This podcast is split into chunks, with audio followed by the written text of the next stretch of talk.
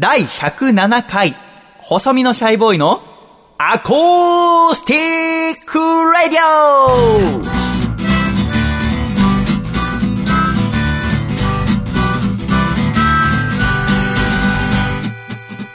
シャイ皆様ご無沙汰しております。細身のシャイボーイ佐藤孝義です。第107回細身のシャイボーイのアコースティックラディオ。この番組は、東京都世田谷区三軒茶屋にあります私の自宅からお送りしてまいります。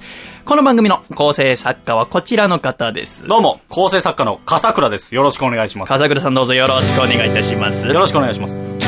そしてこの番組のアシスタントはこの方。アシスタントの楓です。よろしくお願いします。楓さんどうぞよろしくお願いいたします。お願いしますさて、楓さん。はい4月も、月末に向かっていくというところでございますが。そうですね。最近は暖かくなってきましたが、うん風の強い日なども続きまして。そうですね。楓さんは大学普通に行けてましたか？いけますよ。ダイヤとか特に乱れることもなく。そうですね。結構、そういうのには強い電車っぽくて。あ、そうですそうかなんです。楓さんは埼玉にお住まいですから、いえー学校は大学は横浜？横浜ですね。ということは湘南新宿ライン使ってますか？そうですね。湘南新宿ラインはでも何かあるとすぐ止まってしまいますあが。湘南新宿ラインの方はすぐ止まりますね。ただうん他にも横浜から乗り継ぐ私鉄はすごく雨風に強い。電車なので、あ、そうですか。授業は通常営業という感じで。楓さんは今月4月から渋谷のラジオという新しく開局したラジオ局でパーソナリティとしてはい。おしゃべりになっておりますが、うん水曜日の朝の8時から8時から夕方の4時まで。4時15分まで。あー珍しいですね、ラジオにしては。なんであと4分の1喋らせたかったんですかね。で、やっておりますが、今週第3回があって、はい、ありましたね。渋谷のラジオ iOS でのアプリも配信されるということで。んです。iPhone でも聞けるようになったそう、iPhone から聞けるようになって初めての週でしたね。うん。いかがでしたか、今週は？なんか、アコラジッコの方がたくさん聞いてくださってるようで。あそうですか本当にありがとうございます。ありがたいですね本当に、本当にありがとうございます。各言う私は、なんか恥ずかしくて聞けなくて。なんか、iOS がね、配信されたよっていうのは分かって、家族らはそれで聞いたんでしょ？聞きましたちょっとね、はい。楓さん喋ってました？喋ってましたよ。うん、。なんかそれでいいんですよね。直接聞くのなんか恥ずかしくて。あー。だからアコラジックの方か。らメールでね、楓さん頑張ってましたよってメール届いてましたけれども。なんか直接聞くとなると、なんかこう、うまいこと喋ってても、ね、なんか緊張するし、はい。失敗しちゃったら失敗しちゃったで、なんか自らのことのように ドキドキしてしまうしっていうのはい。で、聞けないんですよね。どんな放送をしていたんですか？その約8時間。まあ、あの、お昼に30分間自分の企画みたいな部分があるんですけど、そこ以外は、総合司会の伊藤総右健さんという編集者の方ですね、うん。が、まあ、総合司会っていう感じでいるので、うんその方と一緒に1時間おきぐらいにゲストの方をはおあ。呼びして、いろんな話を聞こうっていう。喋るんだ。そうですね。笠倉がちょうど聞いた時は、楓さんが一人でおしゃべりされてたという。そうですね。の喋ってましたか？一人で喋ってましたよ。一人で喋ってましたか？この子アドレスの呼び込みとかしてましたよ。え？アドレスの読み込みなんてできんの？ロマンスとか言ってましたよ。ローマ字読めるアルファベット大丈夫？読めるんですよね。ねえ、帰国子女だけど、あんまそれを出したくないで有名な。出してないですよ。出してなかったですね。だってさ渋谷のラジオの人は多分まだ誰も知らないです。え、じゃあさ、あなたは英語の発音とかいいの？どういうことですか？喋れるの？まあ、喋れますよ。ちょっと喋って。なんでそれが一番嫌なんですよ。ドット、ドットコム、ドットコムを ダダカン、ダカンみたいな。ショート私。が中学高校でずっと思ってたんですけど。スラッシュスラッシュ。あ、なんか帰国子女なんでしょって言うと絶対ちょっと喋ってよって言われるんですよマジそれ一番嫌。だから言わないんですよ。すげえキレてんじゃん。めっちゃ何を喋れ良かれと思って、ちょっとあなたにすごくられたって言ったのに。仮にじゃあなんか喋ってよって言われて、ちょっと喋ったとするじゃないですか。ねえ。なんか、へーって終わるじゃないですか。あうん。何じゃあ、みたいな。変で終わんない。やだ約束ね。やだや約束。だ。約束。本当やだ。ちゃんとする。もうそういうの本当嫌い。嫌いまで言われてしまいましたね。久しぶりに女性に嫌いって言われた。の。グッとくるあのさ、あのー、あったかくなってきてさ、はい。私、今年は髪伸ばそうと思ったんですよね。うん。で、ロン毛になってみようと思って。うん。いつも今、楓さんは肩にかかるぐらいの髪。そうですね。そのくらい伸ばしたいと思って。ええいたんだけど、あからさまに嫌な顔してないよ。したいって言ってただけでまだしてないじゃんかよ。したいなと思ってたんだけど、やっぱ熱くなってきて、その決意が一瞬で薄らいで、うんあバッサリ今週切ってきましたけども。はい今週収録は4月22日の金曜日に行っておりますが、笠倉が会議でちょっと遅くなるということで、夜に今喋っておりますけども、はいまず笠倉が先に来て、ドア開けた瞬間、こんにちはって言った後、すぐに、あ、髪切りましたって言ってて。はい。このさ、髪切りましたっていうのに対する返答は何がいいんですかね。で、そこから30分ぐらい遅れて楓さんがやってきて、はい。開けて大勢が、あ、髪切ったんですね。何がいいんですかね。まずその髪切ったって聞くうん必要あります？切ったよ。じじゃあゃあどうやってこんなボリューム減ってんの 抜けたのかとうとう、とうとう抜けたか白髪だけじゃ飽き足らず。だいぶボリューム半分みたいになって。はいあ。のね、あのね、楓くん。あのね。楓くんどうぞ。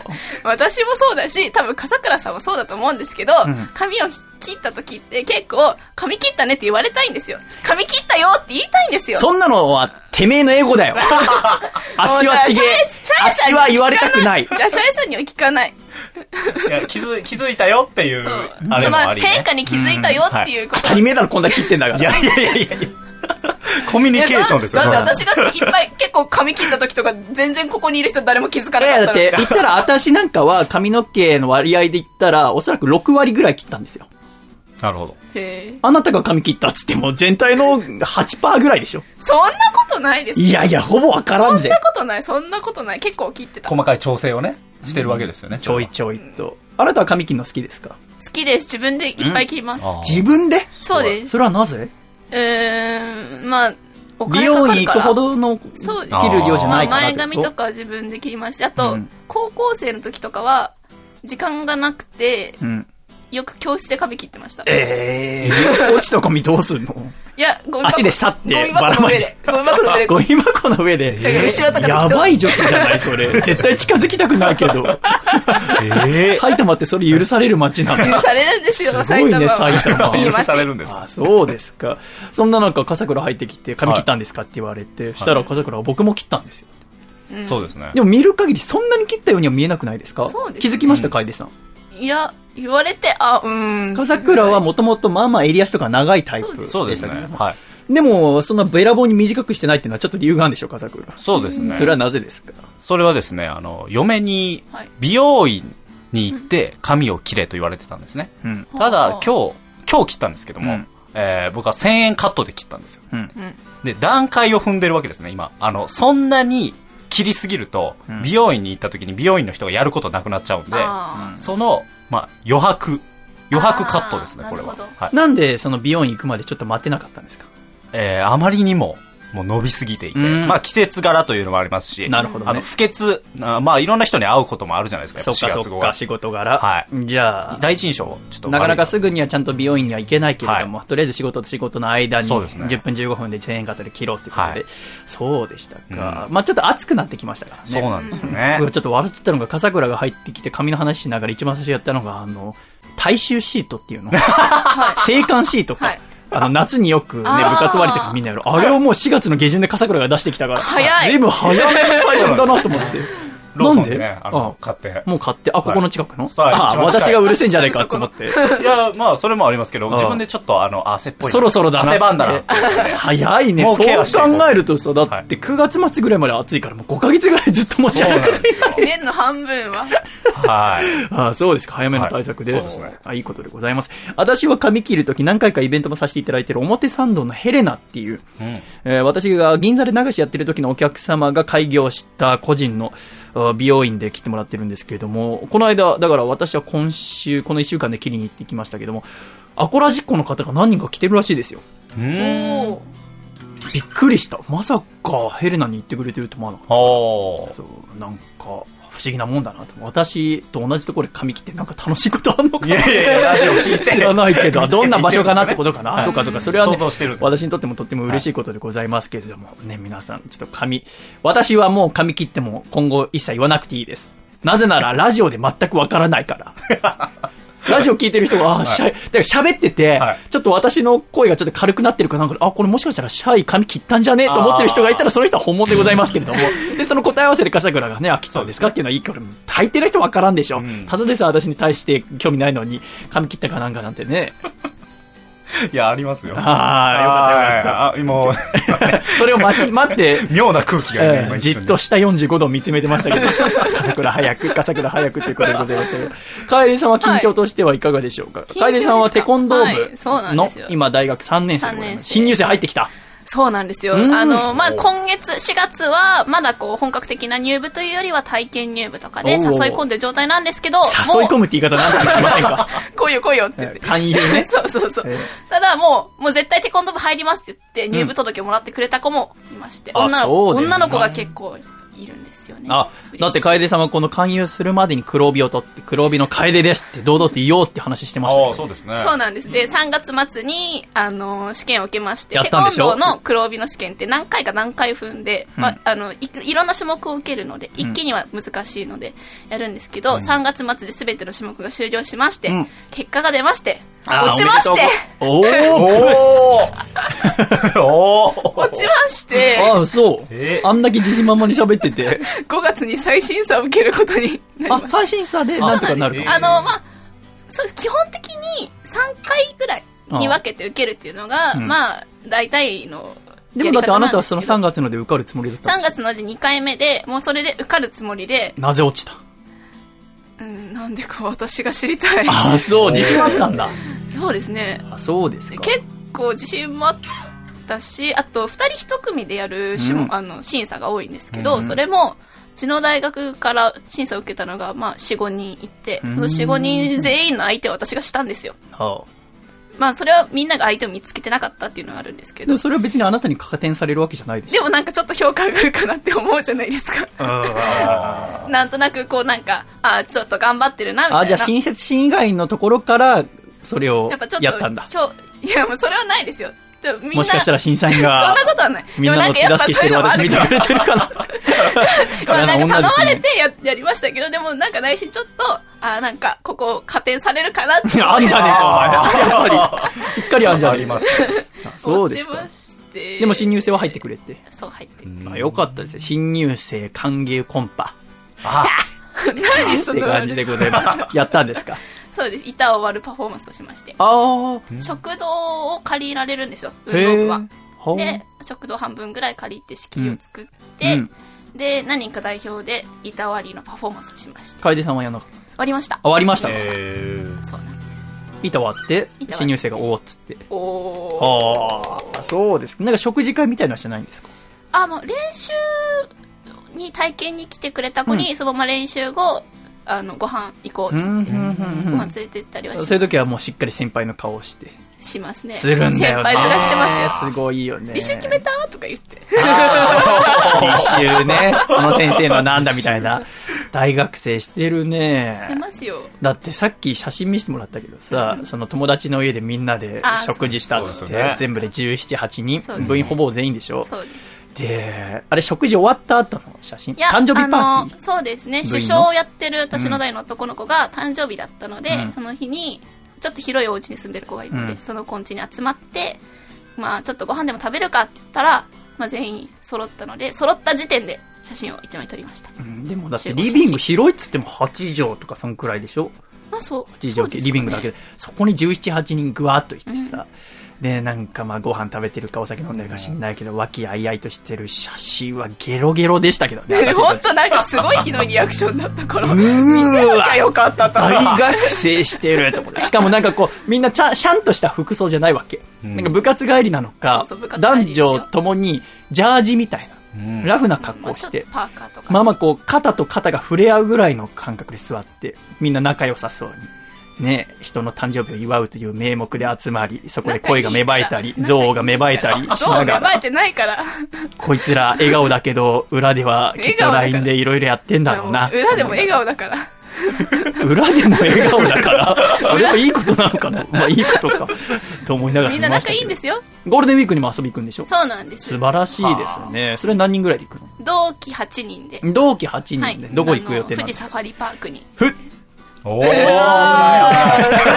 ね、著作権の問題。あれ、著作権あんのかなあそこわかんないそうね行くんですか？行くんです。車乗ってはい。富士サファリパーク。いいな風倉富士サファリパーク行ったことある？ないです。私もない。うん。楓さんも初めて。私も初めて行きます。動物をなんで見に行くんですか？うんわかんない。楽しいんじゃないですか？確実に渋滞すると分かってて、あの動物。まあ、なんで、朝一に出ようっていう計画ではあります。うんなるほどはいそうですか。何の動物見るのが一番楽しみですか？えー動物なんて見る何気あるんですか？大学生8人が車乗って行って。私あんま動物園とか好きじゃないんで。あ、そうなの？へー意外。なんですタヌキみたいな顔して乗りてようと思って言わない方がいいって判断した。んだけど言っ。たにしてほしいです。いや、言わなかったよ。言わなかったよ。間髪入れずに言わなかったよ。本当に言えない。もうやだ。もう本当やだ。本当やだ。ということでえーまた、パンチラインがね。ね、春になって、ね、はい。スポーツのシーズンでもありますから、はい。皆さんスポーツに励んでいただければ、オープニングだからちょっともうちょっと張り切ってもらえますか？顔色戻してもらえます誰のせいだとか思ってるあの、スポーツって言ったら、ちょうど1ヶ月前ぐらいにプロ野球が開幕しまして、はい。開幕戦なんか笠倉と二人で見てたりしましたけれども、楓さんは野球とか全然興味なく、あんまり詳しくプロ野球見に行ったこととかないですか？プロ野球はないですね。お父様とかも全然興味なし。う。うんーん、あ、そうですか。私は好きなもんで結構見てるんですけど、ラジオで野球中継を聞くのが好きなんだけど、ほうほうやっぱりあの、ルーキーの選手とかは、右投げなのか左投げなのかとか、フォ打つフォームとか、あとどんな顔してるのかとかわかんないから、はいやっぱテレビで一回見ないと頭の中で想像できないんだよね。ラジオ聞いてても。だから、えーこの家 BS とか映んないので、こう、ニュースを見たりとか、ただニュースだと結構有名選手ばっか映るから、うん。あの、代打で1打席だけ出たルーキーとかがわかんないから、そういうのはなるべくこう、土日とかは、あー地上波でお昼、んうん巨人戦をやってたりしますね。私は巨人のファンなので、それを見て、もう目に焼き付けてその後ラジオで楽しむなんてことしてますけども。これ本当にどうでもいい、本当にもうどうでもいいことなんですけども。以前野球の、えー巨人の開幕戦で綾香さんが国歌斉唱したって話しましたけども、はい。はい。同じように、始球式っていうのがあるんですよ。海津さん始球式って知ってます？はい、わかります。なんか芸能人の人が、別にそれはシーズン開幕する時だけじゃないんですけども、週末とかに、なんか新しい映画が始まるとか、ドラマ始まるみたいな芸能人の人が、この間、芦田愛菜ちゃんがね、えー巨人対ヤクルトで始球式とかやってましたけども、で、その投げる時に、やっぱ一個注目されるのが、特にアイドルとかだと、ノーバンで届くかどうかっていうのはすごく注目されるんですね。あ言ったら、女の子結構ね、ホームから、キャッチャーまで遠いですから、ホームからじゃないね。ホームからキャッチャーは近いわ。いや、10センチぐらいだわ。マウンドからキャッチャーまでは18.44メートルありーますから。なかなか届かせるのは大変なんですね。ただ、うーん、時々届く子がいるんですよ。だからノーバンで届く子がいるんですね。はいそうすると、ネットニュースとかに結構なるんですよ。で、私が見ている、えースポーツのサイトとかにも出るんですけど、その時にノーバン始球式って書いてあると、パッと見ノーパン始球式に見えるっていうのは私だけですか いや、わかります。わかりますよね、ドキッとして。あー、嬉しい。えー、ノーバン始球式？佐々木希、ノーバン始球式？え？えーってなりますよ。ー なるんですよ。うんあ、よかった、私だけじゃなくて。これ、今日聞きたかったんですよ。ね言ってもあの、山本。あ山本さやかはいさんとか、笠倉くん好きなアイドルはいさんとかも、そうですね確かノーバンで始球式してましたよ、はい、去年とか。してましたね。ねで、今年もしてましたね。あ、そうですか、あはいそうですか、そうですか。ノーバン始球式って書いてあって。あ、ノーバン始球お式。ーみたいな。ほー。はい。うん。で、その、その、軽蔑の眼差しだけはよしてもらえますか？一応、この後、メインパーソナリティとしてお送りしていきますので。なんか、楓さんは好きな芸能人とかいないんですか、好きな芸能人ですか、好きな芸能人うーん。なんか、その芸能人が新しいドラマで出てるって知るとすっごいウキウキするとか。あー、最近うんは、コーラ健吾さんすごいかっこいいなって思います。コーラ健吾さ。うんん。バイト先の友達もすごくファンみたいで。か花もゆでは高杉晋作を演じてらっしゃいましたけども。あそうでしったこかいいですね。ああいうシュッとした感じの人が。彫りの深い感じですよね。いや、掘り深くないわよ。なんかで深くはも、ないですか？うん。うん整ってるっていうんですか？うん顔が。そうだと。まあなんか、あ、かっこいいって思う。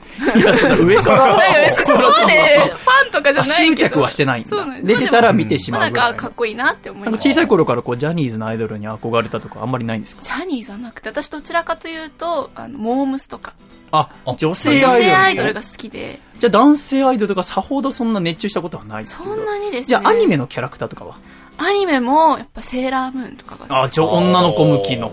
もう大好きで見てましたね。あ、セイロームーン好きだったんですか？セーラームーンめちゃくちゃ好きで。へえ。何ムーンが好きだったんですか？セーラームーン、セーラームーン。セーラームーン。おじさんみたいムーンってさ、1個しかないし。そういう名前ありまし1個したかよ。ないから。なんちゃらムーン、なんいや。私も妹がいるから、はい妹がいるからね、あの、三つ下に。だから私が小学1年生の時とか、スラムダンクが先に日曜の7時から放送してうん、で、その後セーラームーンとかがやってたから全部知ってんだけど、なんか、多分この何ムーンが好きなのって、うちの父さんが誰かに言ってた気がする。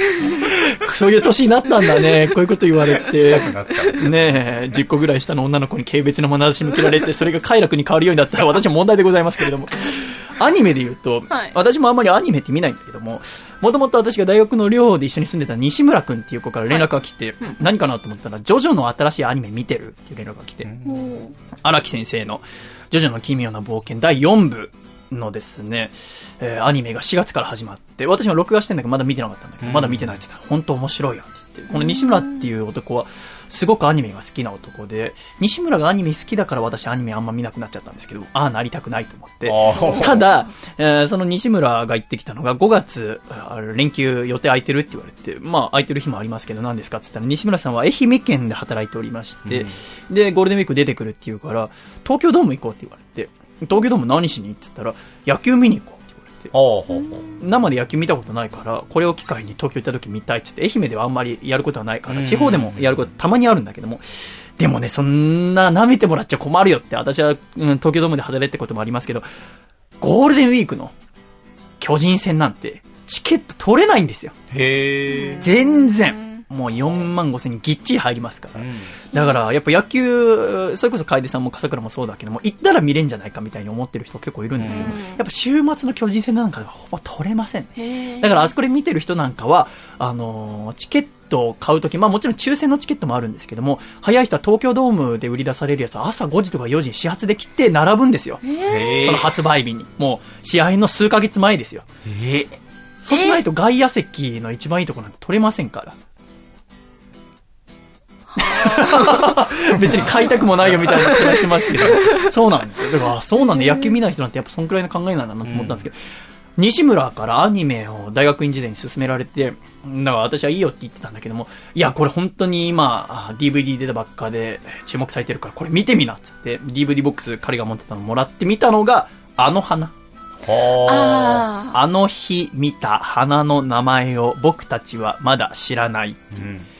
スペシャルドラマとかにも載ってましたけど、うん楓さん見たことあります？私は漫画を持ってます。あ、漫画。あれはアニメが最初で、その後漫画になったパターンよね。多分、ノイタミナっていうフジテレビの系列でやったんじゃないかなと思いますけど、間違えちゃったかな やだな多分合ってると思うんだ。はいそんなことを西村から聞いたことがあったと思うんだけども。ただその DVD もらったら、主人公が子供なんですよ。うん。メンマちゃんっていう。うん。うん、子が主人公だったりしますから、その子を取り巻くうん少年少女たちの物語なので、うわ、もうなんでこんな小学生の話見なきゃいけないんだろうと思って、でもまあ言われたからね、1話だけ見ようと思って、気づいたら朝になってたんですけども、その、面白いんだよね。うん。あーやっぱ熱中しちゃうんだよね。私ダメなのは、見るとずっと見ちゃうっていう。癖がありましてうん、それもあって、アニメとか見ないようにしたんですけども、先週、メッセージテーマで、あなたの好きな映画を教えてっていうのをやりましたけども、最近変わったなと思うのは、見てみてくださいっていう時は結構映画こういうのありますよとか、うん。DVD こういうの面白いのありますよっていうのありましたけど、私 Amazon プライムって配信のサービスありますけども、Amazon プライムでこれ配信されてるのでぜひ見てみてくださいって言われることが非常にうん。仕事関係とかライブの共演者でも多くなってきて、この間、アコラジックの方からあライブの時言われたのが、アニメで、やはり俺の青春ラブコメは間違っているっていう作品があるので見てください。まあ、題名からして私は全然寄せ付けないタイプのうん。やつだったんですけど、ちょっと見てみてください。で、一応見てくれって言われた分は1話見なきゃいけないなと思ってますから。なんか主人公が私に似て偏屈らしいのよ。ほう。だから、すごく共感できると思いますって。なんか偏屈なので共感できると思いますっていう勧め文句あるかいと思いながら、は あ気づいたら朝になってたんですけども。しかも、だからアニメって大抵、まあ、20分ですね。オープニングテーマ、エンディングテーマ抜くと。ってことは、大体4時間ありゃ、あ1クール、12話分見れるんですよね。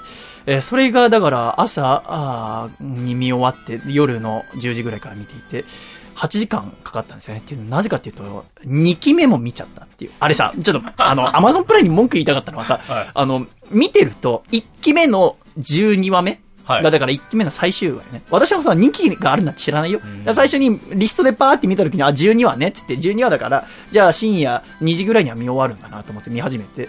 で、したら12話が終わったら、そのまま自動再生で、パって2期目の1話いくのね。はいあれ困っちゃうよね。笠倉も、それ、まあそうですね。結構わかるでしょ？海外ドラマなんかでもね。海外ドラマも次のシーズンにパッとこあう。そうだよね。海外ドラマもそうだ。そうです。そうそうそう。シーズンがね、あれいっぱいあるんで。気づいたら見ちゃうっていうのがありましたけど、面白かったね。ああ、だから自分が寄せ付けないと思って、やっぱ人から言われると意外と見ちゃうもんで、うん見るとやっぱ面白いっていうのも結構あるもんね、ございまして。風くんも最近アニメあんまり？アニメはおそ松さんをあ見ましたね。それ松さんもなかなか受け付けない。受け付けないかなと思ってたんですけど、もうそれこそ世間で、まあ、深夜アニメの中でもブームみたいなのが雑誌とかでもね、取り上げられてたんで、Hulu で全話配信っていう広告がパッあと目についたんでそうだよはいね。それで全話見ちゃいました。ああ、やっぱ面白いんだ。はい、面白いです。あ、そっか。私、Hulu の無料体験時間が終わっちゃったから、期間見れないんだよね。あ、全部ねまあ、配信されてるんで。いろんな作品があるもんでごはいざいますが、先週、第106回の細身のシャイボーイのアコースティックレディオは漫画家の榎屋克優先生にお越しいただきましたが、これを収録している本日2016年4月の22日金曜日発売の小学館スペリオールにて先生の新連載、ミツコの詩が開始されました。おめでとうございます。おめでとうございます。私も、あー昨晩、日付が変わってすぐコンビニ行って買いに行こうと思ったらまだ売ってなくて、なんか置かれてるのはあるんだよね。あのビニールに入って、えーこれから品出しするとこだったんでしょうけども、早く出してくれと思いながら、あー結局ダメで、翌朝、あー寝てから買いましたけども、面白かったですね。えーちょっともうすべてのうん設定とかも私の口から聞く前に、ぜひ紙面で見ていただきたいので、感想は控えますが、あー面白いですね。非常に楽しんで書いてるんだなって思って、ワクワクする気持ちになりました。ただ、あの、次回は、あ夏頃を予定してますって書いてあって、夏と思ったことはあったんですけど、まあ不定期連載ですあから、あいつになるかわからないんですけど、ぜひこの第1話目読んでこれからの楽しみにしていただきたいと思いますが、では、第107回、細身のシャイボーイのアコースティックラジオをお送りしてまいりましょうか。なんか、カエルさんすげえ今日怖い顔してますけど、何ですか？気のせいじゃないですか？まあ、心当たりしかないんですけど。いや、今週も笑顔でお送りして参りましょう。第107回、細身のシャイボーイのアコースティックラジオ。この番組は、大分県カコちゃん、静岡県エルモミゴ、岐阜県緑、東京都エクストリンパーティー、東京都僕パン、徳島県ソマ、以上6名の提供でお送りして参ります。で、今週の1曲目お聴きください。先週作った曲になります。細身のシャイボーイ、えのきやかすまさの細身のシャイロックで、コレクション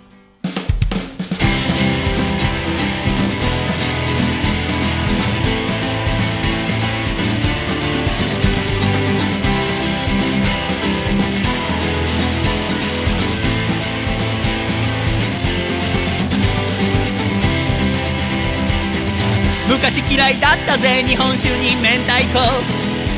今は大好きおかわりだってしちゃう。なんでこうなったのいつからなんだろう。子供の頃からは考えもつかないや。10月の寒い夜突然首をつった。あいつのポケットには一体何入ってたんだろう。ギリギリを捕まえてワクワクを握りしめできるだけ長く強くコレクションしようよ。ドキドキを捕まえてキラキラを握りしめできるだけ長く深くコレクションしよう。Oh, oh, alright.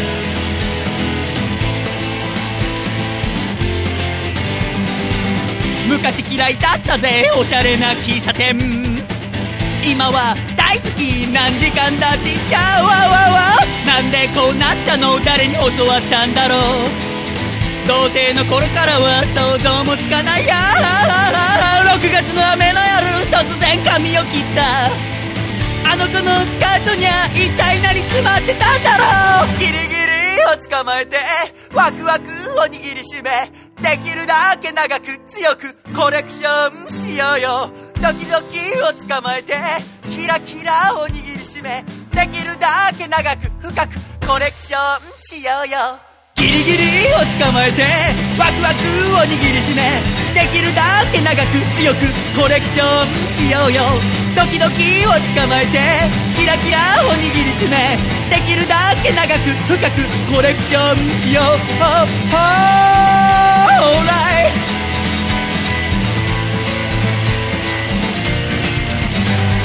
ギリギリをキラキラをコレクションコレクション。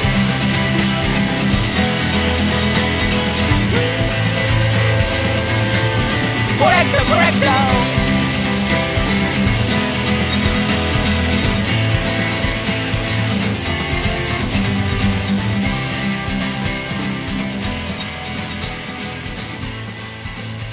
ありがとうございました。細身のシャイロックでコレクションお聞きいただきました。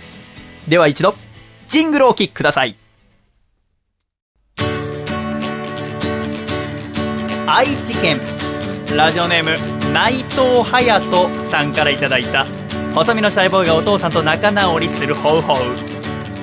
お父さん、今年のゴールデンウィークは、二人で熱海の秘宝館でも行こうか。せーの。細身のシャイボーイのアコースティックレディオ。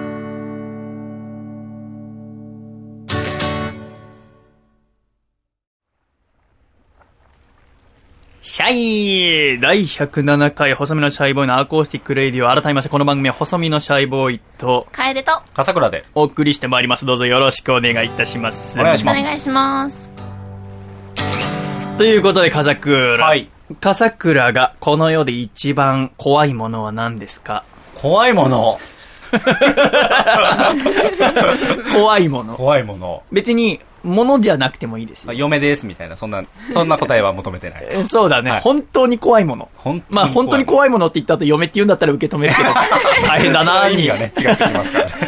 えー私ね、まあ例えば、うん、まあ月末になると私が一番怖いのは家賃ですね。家賃の支払い。もう1ヶ月経つのそれわかえります。ー他に私の怖いもの。親知らず。ああ、親知らず。はい。笠倉も楓さんも抜いてない。抜いてないんですよ抜いてない抜きました。あ、抜いたのか、はい君。へやあの、腫れてきて熱とか出たなんで。あ、もうそこまで行ったんですね。はい。抜きました。私まだそこまで行ってないんですけど、楓さん。だんだんね、なんか奥歯が主張してきたんですよね。えーいるぞっていう楓さんも生えてる？生えてるんですよ生えてるんですか？3箇所ぐらい生えてるんですよあ、そう。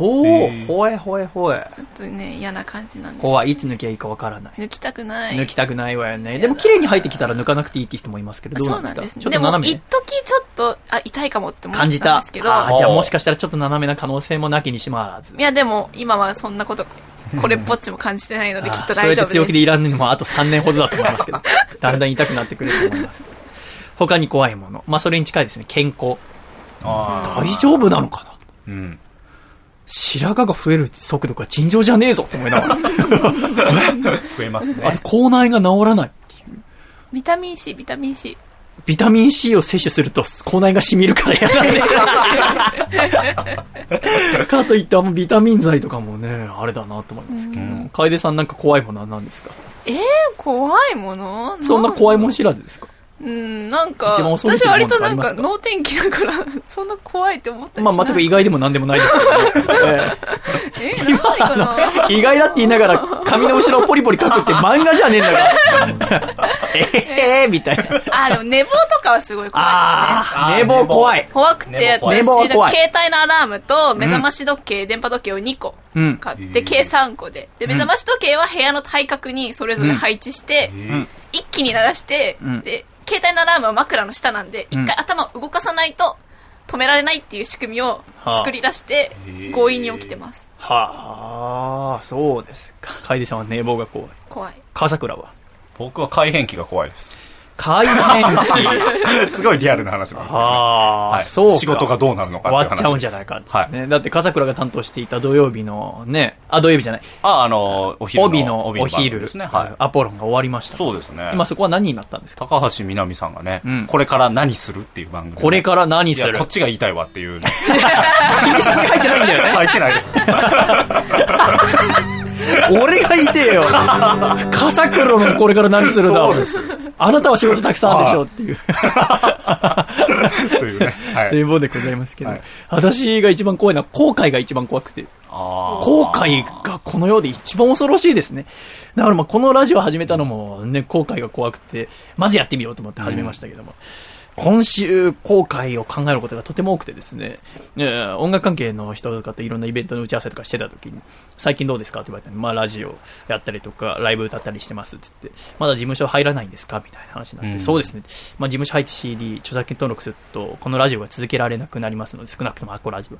で、この形でなんとかスポンサー様などに支えられて、3年はしっかり続けたいんですみたいな話した時に、でも、相手の方が、あそんなこと言ってるうちにもうすぐ30になっていくっていう中で、えー年齢っていうのはもちろん作品の内容も大切だけど、若さっていうのも一個の大切さだから、うんそう言ってるうちに事務所に入れなくなったり、お誘いが来なくなるかもしれないよって今誘われてても、その時になって、えー後悔する時は来るかもしれないよって言われたのうんああ、そっか。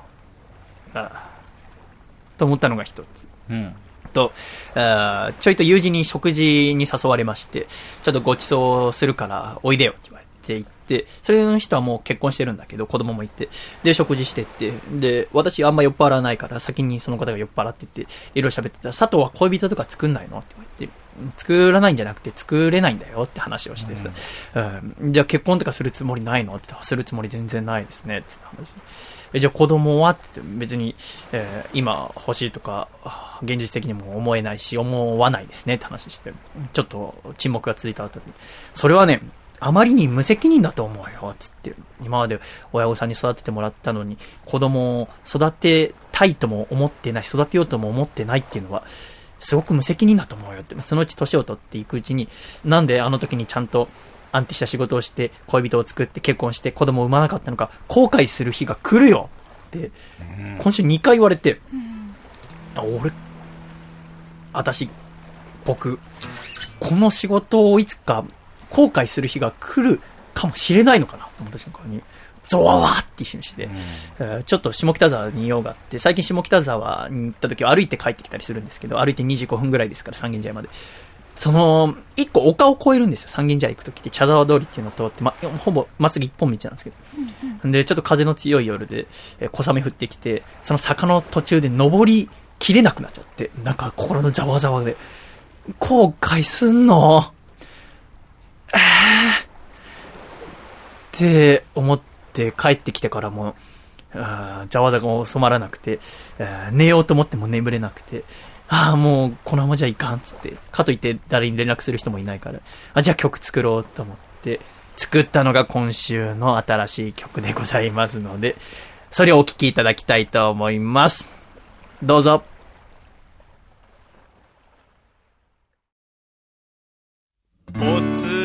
と落ちる雨。家族の団らんが漏れ出す窓明かり。向かい風を浴びてふらつくゴミくずのような私の影。泣いてしまうわ。すーっと泣いてしまう。わなんでこんなダセい生き方してるんだ。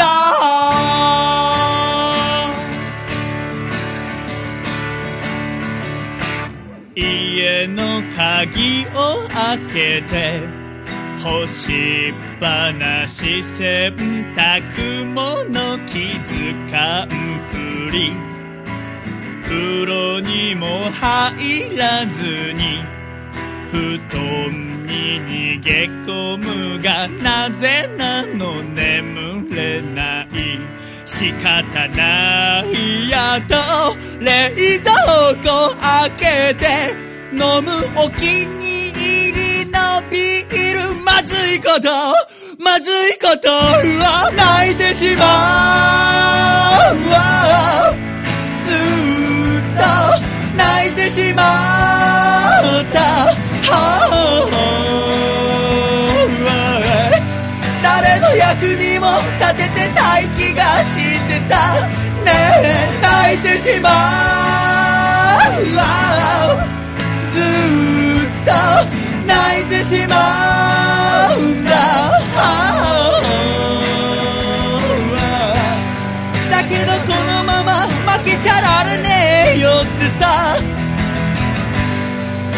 たいつか輝いてみせるってさ。泣くだけ泣いたら明日を全力で頑張るんだ。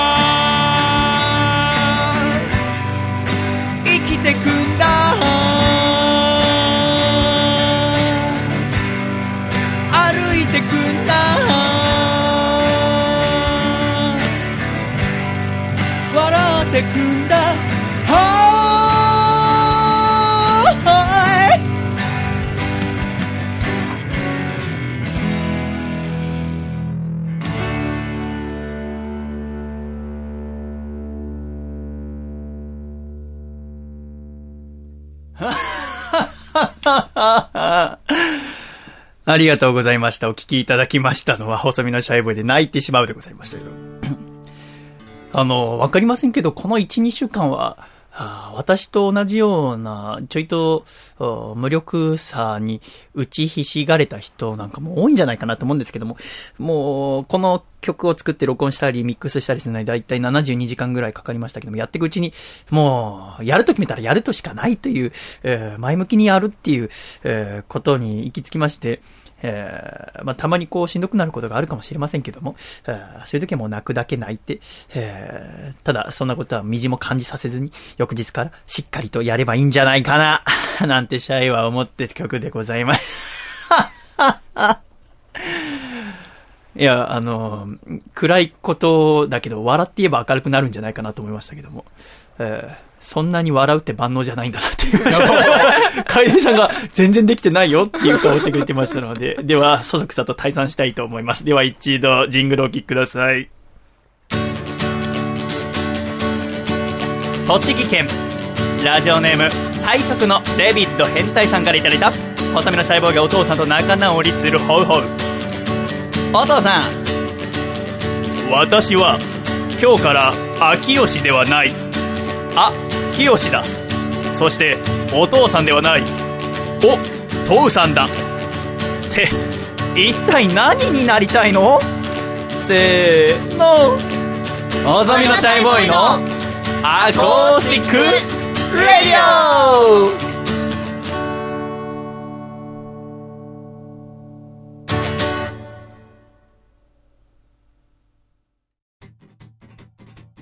2016年入って4月になりまして4月ももうそろそろ終わり？なので、ええはい。まあ3分の1がもう終わる頃ですけど、何の？あ、今年そうの。今年の、ん。2016年何が一番楽しみですか、2016年何が一番楽しみか？うん今年一番楽しみなこと。ああー、今年一番楽しみ。ないですか？あないですか？シャイさん楽しみないですか？そんなことない。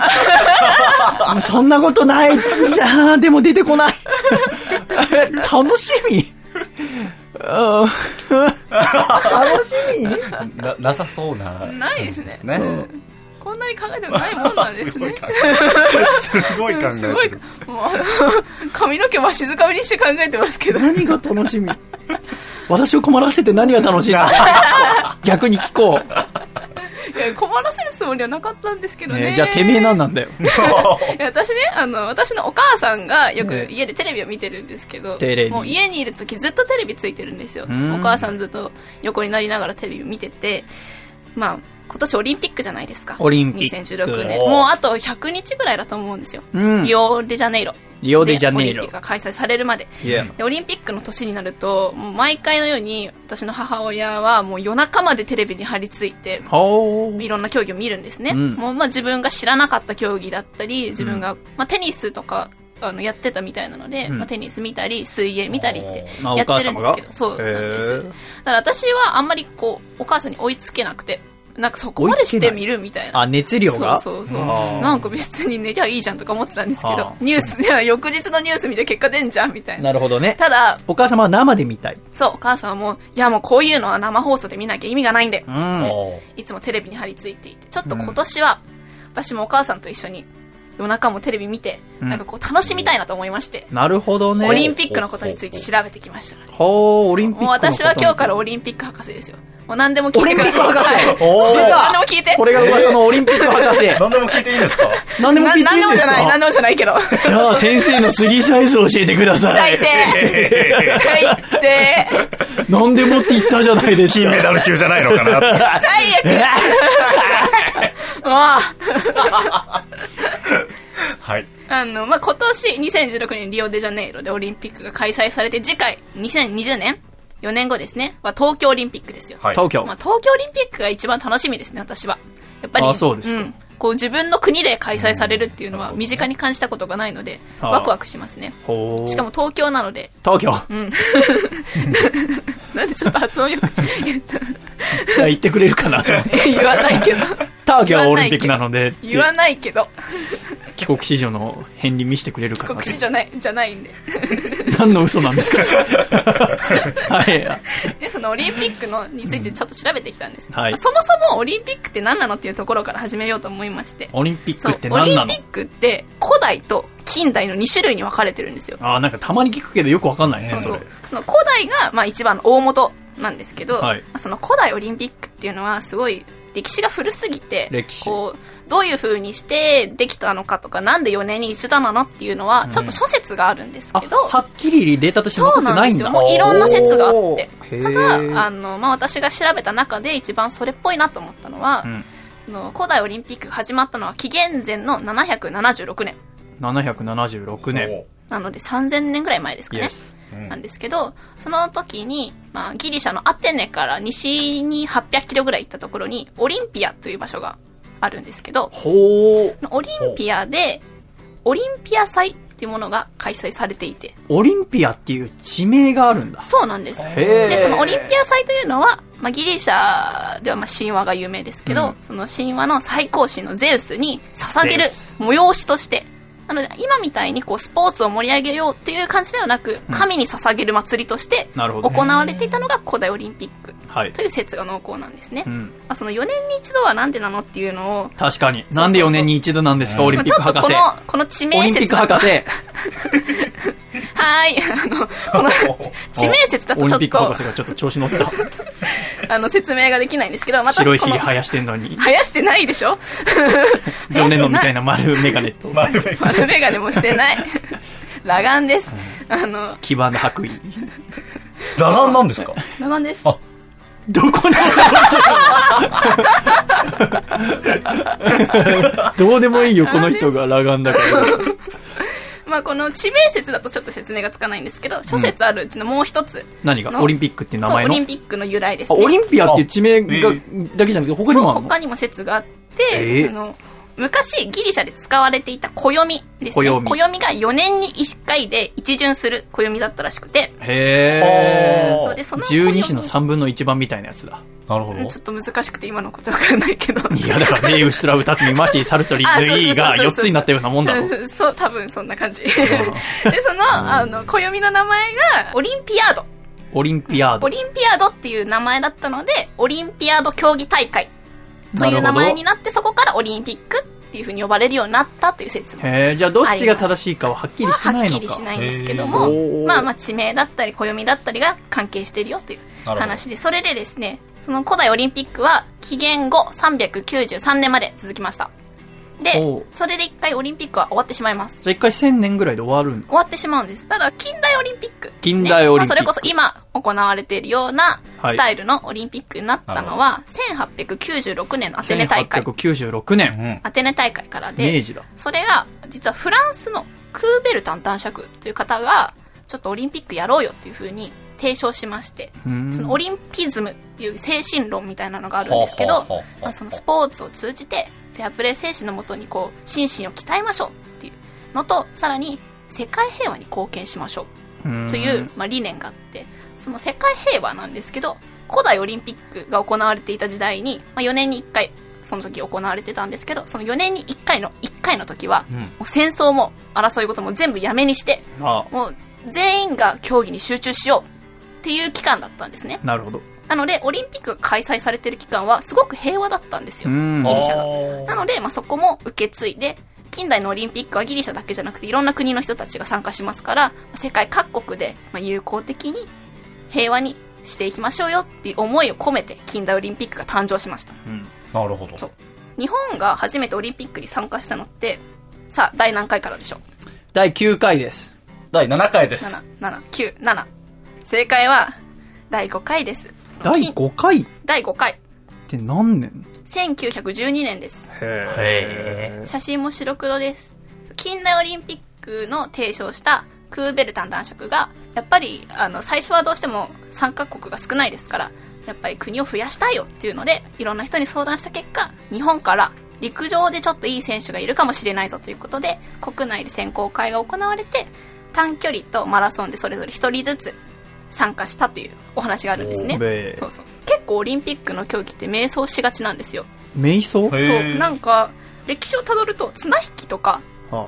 犬剃りレースとかがあったりえー、すオリンピるみたいな。んックに？そうオリン犬ピックに。そう。へえまあずっと第1回からー、あの途絶えずに続けられてるのは今挙げた陸上と競泳体操フェンシングの4つだけなんですけどなのでちょっとフェンシング。そうフェンシングも歴史が深いですよ。まりねまあ、やっぱり西洋っそうねぽいからですからね。なのでちょっと次は陸上について調べてお話ししようかと思いますのでどうぞお楽しみに。あオリンピック博士。はい。これはオリンピック博士のお話はじゃあオリンピックまで続くということなんですね。続きます。あ続けましょう。そうですか。じゃあ今日のが導入編導入編、はい。で来週からと。うとう来週からちょっと競技について。競技について。で第1回いはけたらいいかなと。陸上。そうですね。歴史が長い競技ですから。ああそうですか。じゃあ陸上。ね。でも博士なんですよね。博士ですよ。えー何でも知ってる。一緒に学んでいこうみたいな姿勢じゃありませんでしたこうかですると いやいやいや私はもう何でも知ってああ、ますから。先生なんですね。はい。じゃあもしね、えーオリンピック先生、オリンピック先生、超バカそうな名前。私はオリンピック先生です。オリンピック博士、オリンピック博士うんオリンピック博士オリンピック博士ですよにもし質問とかあったらね、もう何でもなんか聞いてください送ってくれれば、オリンピック博士が全部知ってますので。全部知ってますということで、カイです。じゃあ来週からよろしくお願いいたします。はいよろしくお願いしますではここで一曲お聴きいただきたいと思います。2週間前に細身のシャイボーイが作った曲です。お聴きください。高確率で会いに行く。ちょっと聞いてと君が言うもしも地球最後の夜が来てどこにも逃げられないんだとしたらあなたは誰と一緒に過ごすのはなんてくだらない。質問をするのかと思ったが答えなきゃ多分怒り出すから。僕なりに考えてこう言った。君に高確率で会いに行く。きっと高確率で会いに行く。僕は高確率で会いに行く。君に高確率で会いに行く Oh yeah. Oh yeah. Oh yeah. ちょっとなんてひどい人君は怒った顔で僕に言う。絶対にそばを離れないよと言ってくれるものだと信じてた。ちょいと待って好きな人地球最後なんてヤバい夜に。約束なんて無意味になるから。これが精一杯の愛なんだ。君に高確率で会いに行く。きっと高確率で会いに行く。僕は高確率で会いに行く。君に高確率で会いに行く。Oh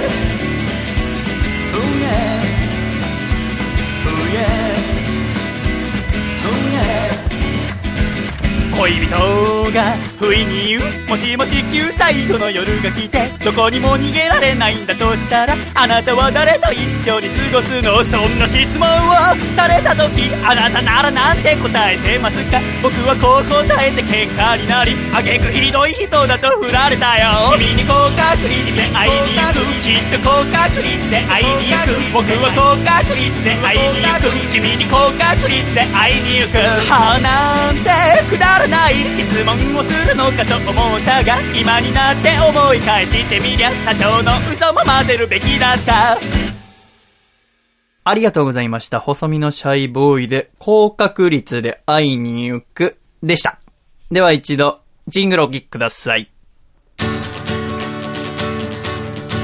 高知県、ラジオネーム、果汁108%さんからいただいた、細身のシャイボーイがお父さんと仲直りするホウホウ。お父さん、重版出退に出演していた前野さんの息子さんが可愛かったからって僕が幼い頃に出ていた広告の切り抜きを出してきても比べようがないよ。だってどっちも可愛いんだから。せーの。細身のシャイボーイのアコースティックレディオ。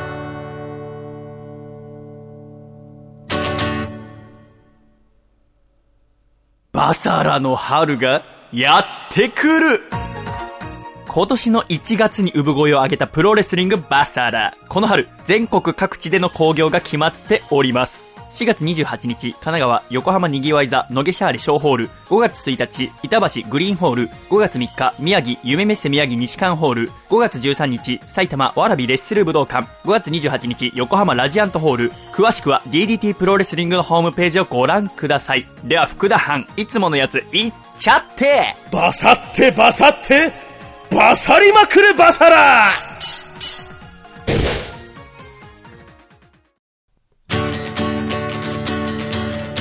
大阪府。ラジオネーム金の神さんからいただいた。細身のシャイボーイがお父さんと仲直りするホウホウお父さんそこの棚の上の左から2番目のタクマシン取って。せーの。細身のシャイボーイのアコースティックレレディオ。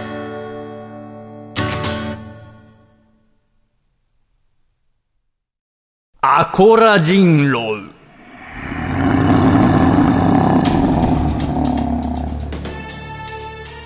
人狼、それは人の姿をした狼を見破る村人たちの物語。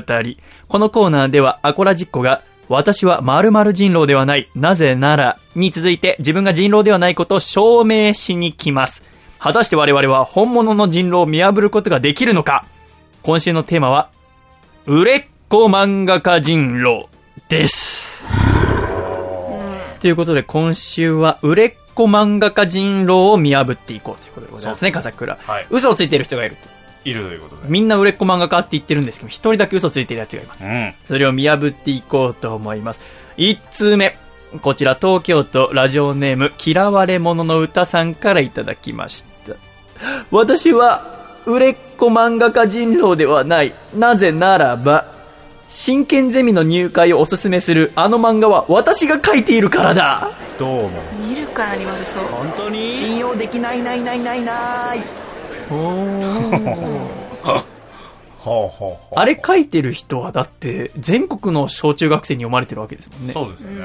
私もマンションに住んでいた時あの漫画よく届きましたし、うん。三つ下に妹がいるのでなんなら二つとも一気に読めるっていう笠倉も読んだことあります？ありますあります。ああれすごいですよねすぐうまくいくんですよね。本当に10ページぐらいでうまくいくっていうしかも、ま、全部カラーでねはい。なんか手に取ってしまうしかもこう真剣ゼミからのなんかフードって楽しそうで開けてしまうそうなんですよね。で中に漫画入ってるんだ楓さんも読んだことありますあかりますある届いてました届いてました、っていうことはこのなんか3人中3人読んでるってことははい。売れっ子漫画家で間違いない売れですねてますね。ということで、たださ、すごいね、もう真剣ゼミの漫画描いてる人で一色たんですよね。そうですね。おそらくいろんな人がいるだろうに。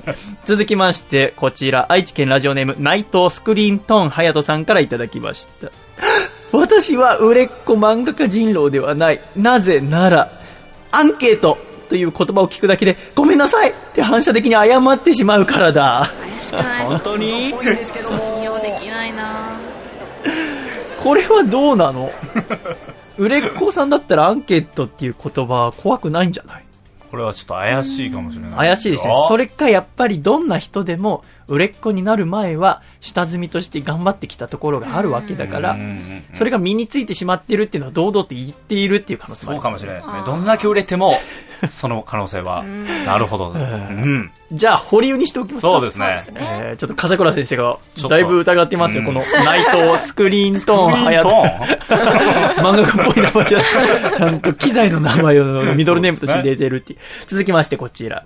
栃木県、ラジオネーム、最速のデビッド変態さんからいただきました。私は売れっ子漫画家人狼ではない。なぜなら、出版社主催の漫画家パーティーで、アコラージオールスターズの前原健くんにめちゃくちゃ絡まれたことがあるからだ。これは先週、榎谷先生が言ってた、前原くんは売れっ子の作家さんに、おいよう漫画大賞って言って、賞の名前で話しかけるっていう。じゃあこれはおそらく本当ですね。そうですね前原くんが話しかけてるってことははい本当です。間違いありませんね。そんなことできる？いですよ、普通。グラミー賞って取った歌手とかね、おいグラミー賞おいアカデミー賞言えませんよね。やっぱ天才はすごいですよね。続きまして、こちら、千葉県、ラジオネーム、抜け作さんからいただきました。私は売れっ子漫画家人狼ではない。なぜなら、えつえ溜まったインクの空き瓶で家を建てたからです。どう思う信用できない。な見るからに悪そうなり。信用できないな。あれ？あいやでも売れっ子漫画家っていや私の予想ですよ、えー、楓さなんんかの予想。あの先週の清先生も言ってましたけど、あんまり自分で書く書かないみたいなこうなんかちょっとアシスタントの人がたくさんいるからそう自分で書く部分が少し少なくなったりするんじゃないって話を聞い。だからアシスタントさんのも含めた、含めて空いた空き瓶に家を建てたっていう、ヘンゼルとグレーテルみたいな。そうですね。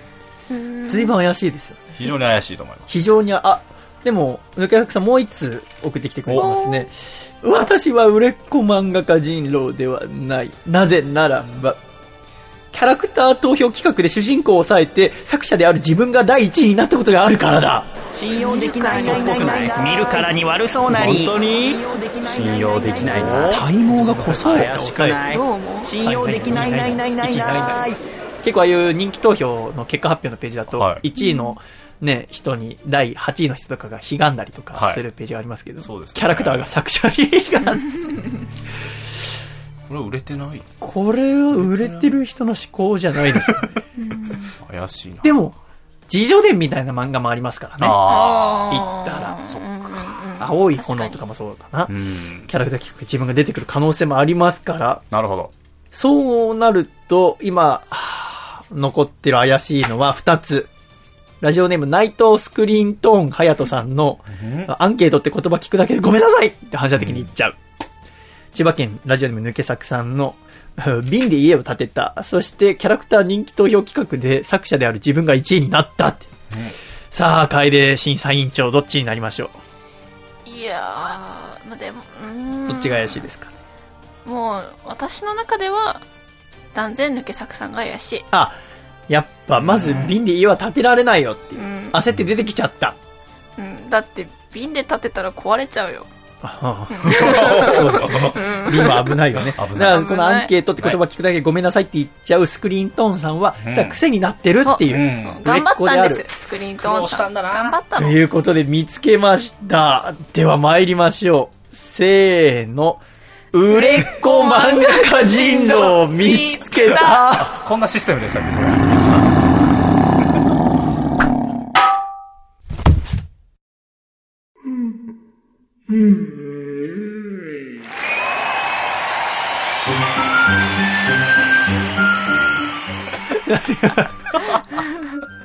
ということで見つけました。見つけましたね。はあ、当たってました。売れっ子漫画家人狼は、あーラジオネーム千葉県の抜け作さんでございまはいす。。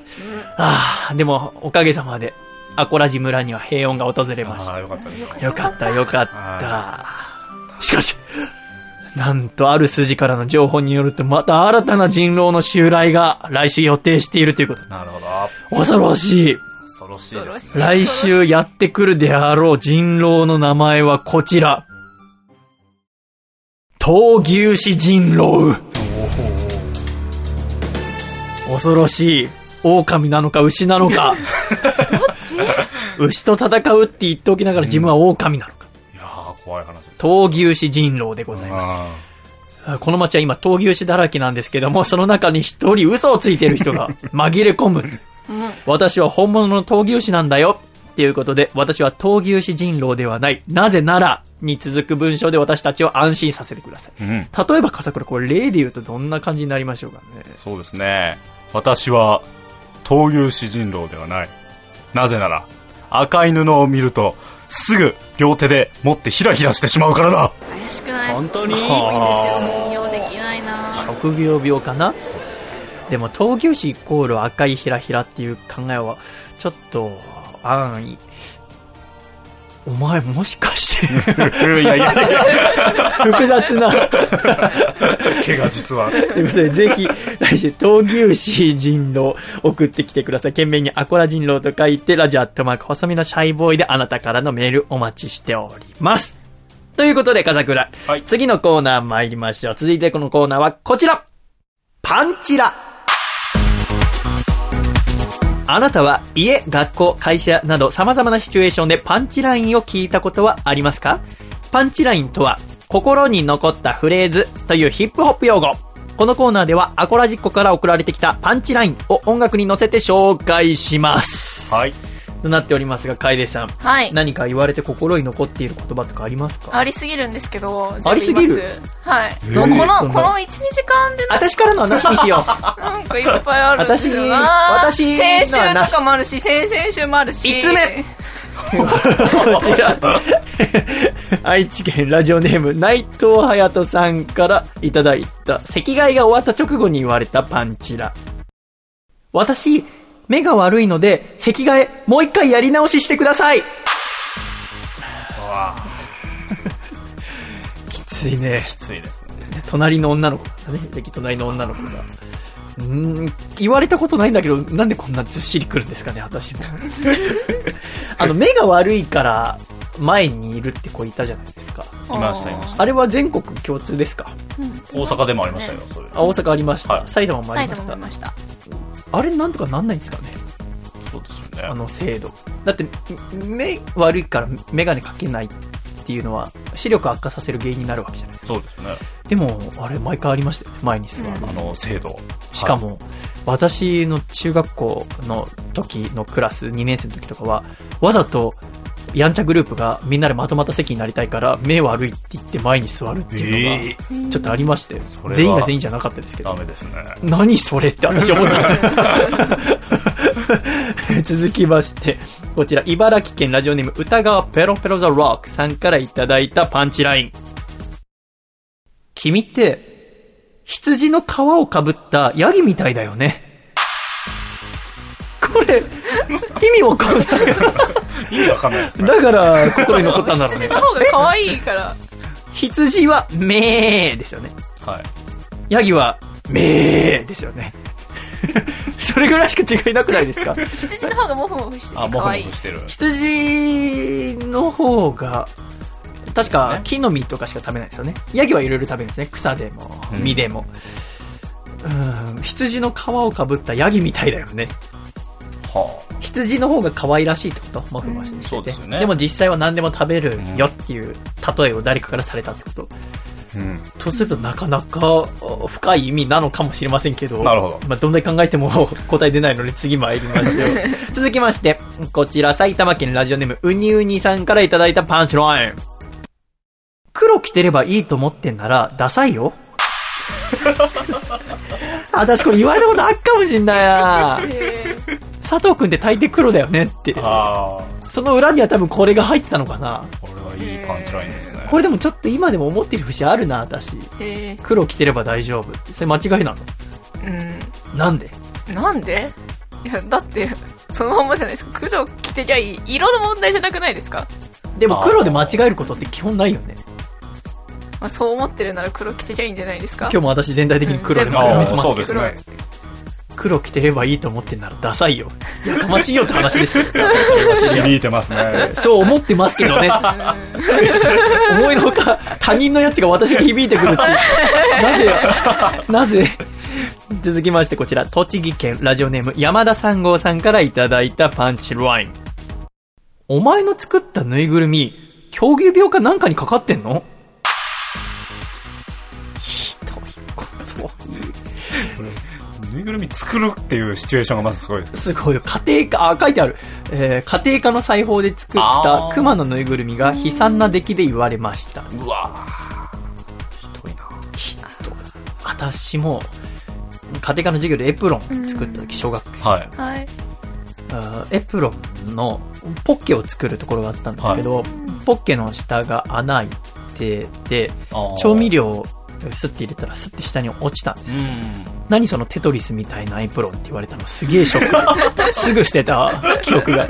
今思うとテトリスみたいな意味もよくわかんないけど笑っちゃいましたスッて上から下に。つらい。えー 続きましてこちら。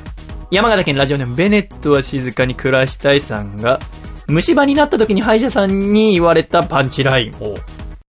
悲しい事件だね。ボーボーボーボーボー悲しい事件。おそらく歯見せて大変なことになったのかな。あ。悲惨な状況。それ見て悲しい事件だね。なかなかこう詩的な表現をしてくれる。ね、まあ、事件って言われてるだけまだいいかもしれないなるほど。も事故だねとか言われて う起きちゃう。事件ももしかしたら大小ありますからね。そう。えー助かったところかもしれませんけどはあ怖いね。親知らず抜く時とか。の親知らずの形状とかでさなんかはい。言われそうじゃない、あああなかなかこの子はひねくれて育った親知らずだねとかさ言われたら。あ親知らずというね名前なんでね。そう。またそこでかけて言ってくるんでしょうね。あなるほどね。そうなんですよなかなか気の利いた医者だね。そうやつのとこにかかりたいですけどね。私の頭の中にある。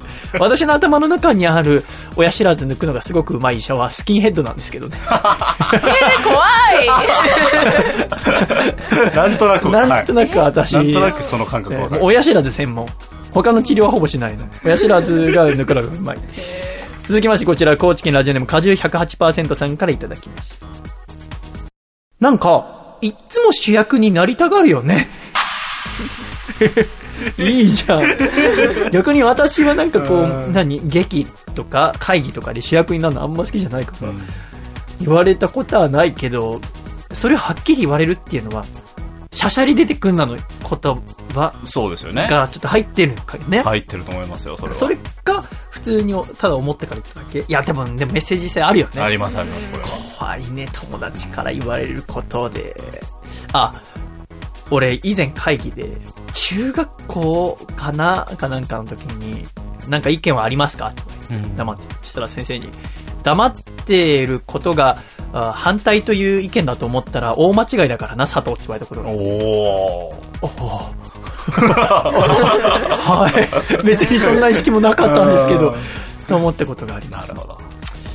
あの、今またどんどん私の嫌な思い出が思い出してきた。それ言ってきた先生が、えー田中先生っていう社会科の先生だった。はい電柱先生。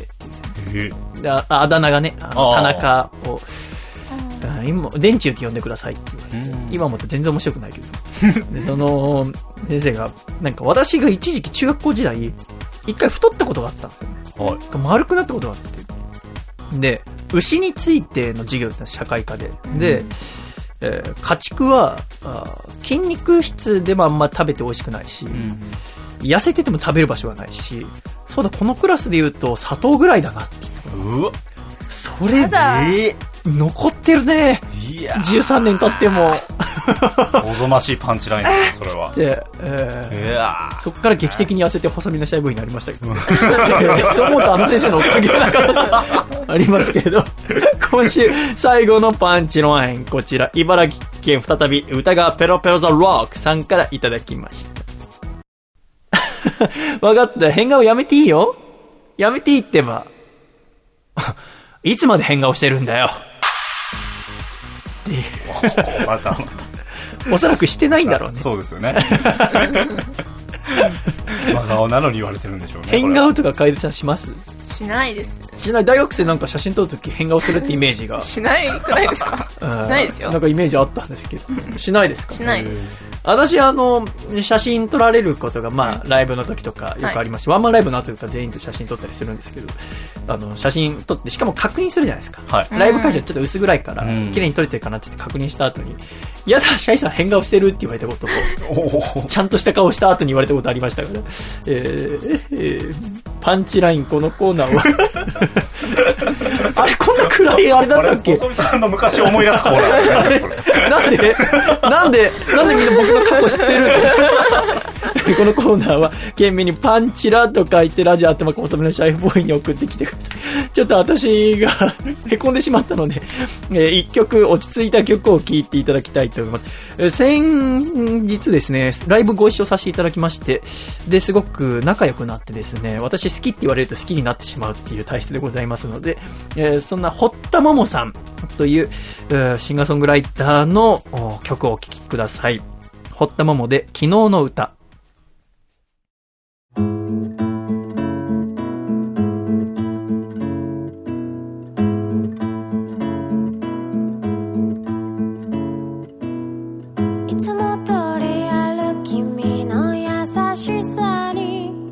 少し甘えて踊って泣いて。いつも取り切る君の嬉しさに少し抱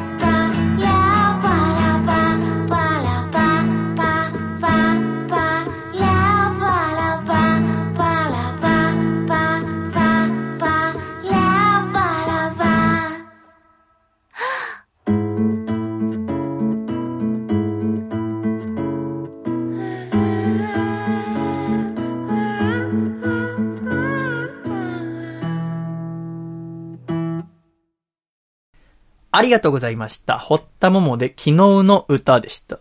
とても素敵な曲ですし、ライブの時はね、ギターがあるでしょ？こうやって。で、ギターのヘッドの部分、頭の一番先っぽの部分に鈴をつけてるの。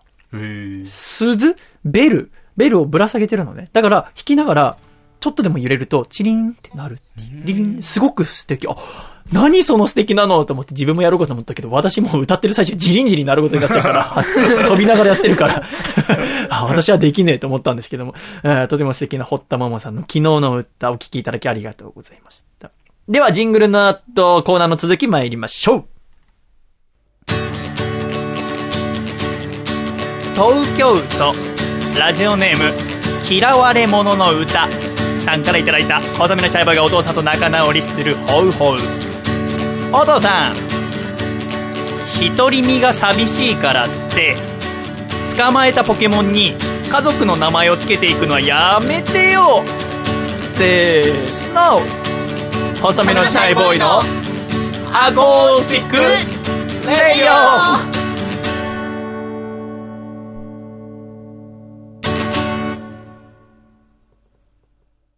あれこぼしました。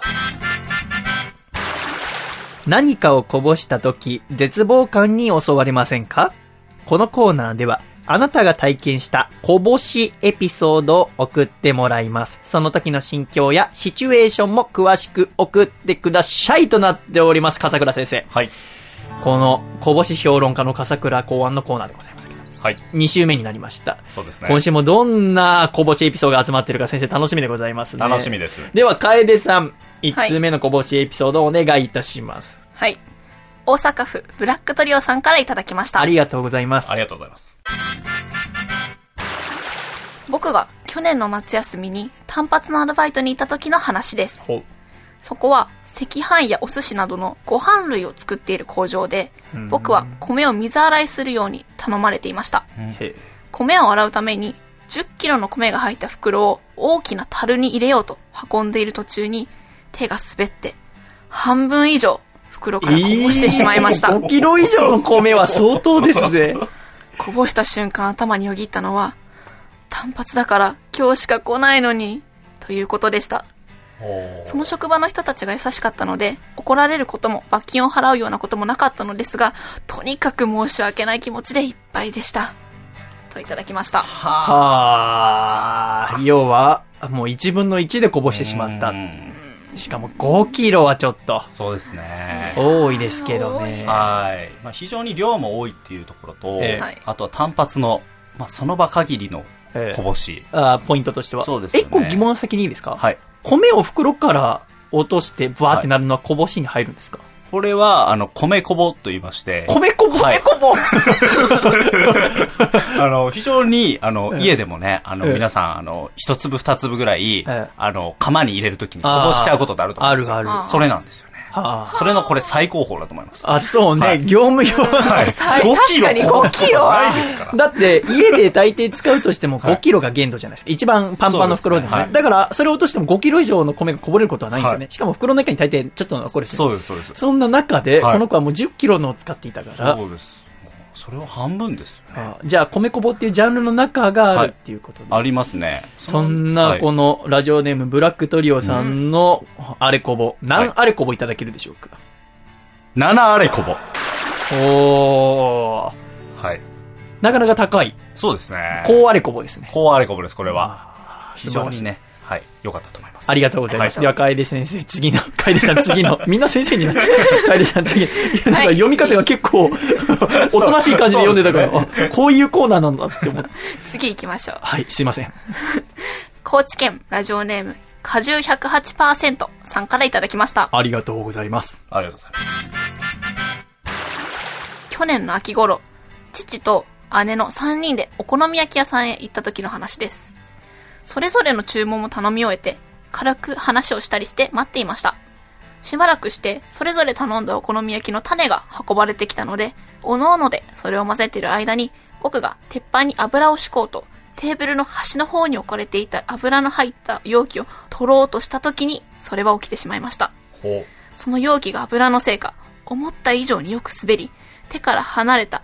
それは勢いよくこぼれ、偶然にも、向かいに座っていた姉のスカートにかかってしまったのです。油？わーっと姉が声を上げたので、店員さんも気づいて、タオルなどを持ってきてくれたり、姉もトイレに駆け込み、水で取ろうとしたのですが、やはり油を持った以上に手強く、家に帰って洗剤などでも洗いましたが、結局、そのスカートが履かれることは二度とありませんでした。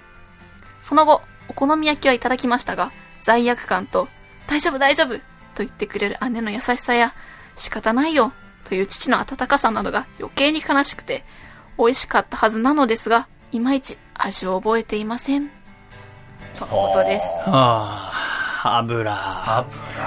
油油はこぼしたことないよな。ある？油。油はないです。油はないですか？はいさすがの笠倉市販も。ね。これ油っていうところが非常に、まあ大事にはなってくるんですけども、ね。あの、正直、大事？あの、聞いてる中で、お好み焼き結構楽しんで食べてたと思うんですよ。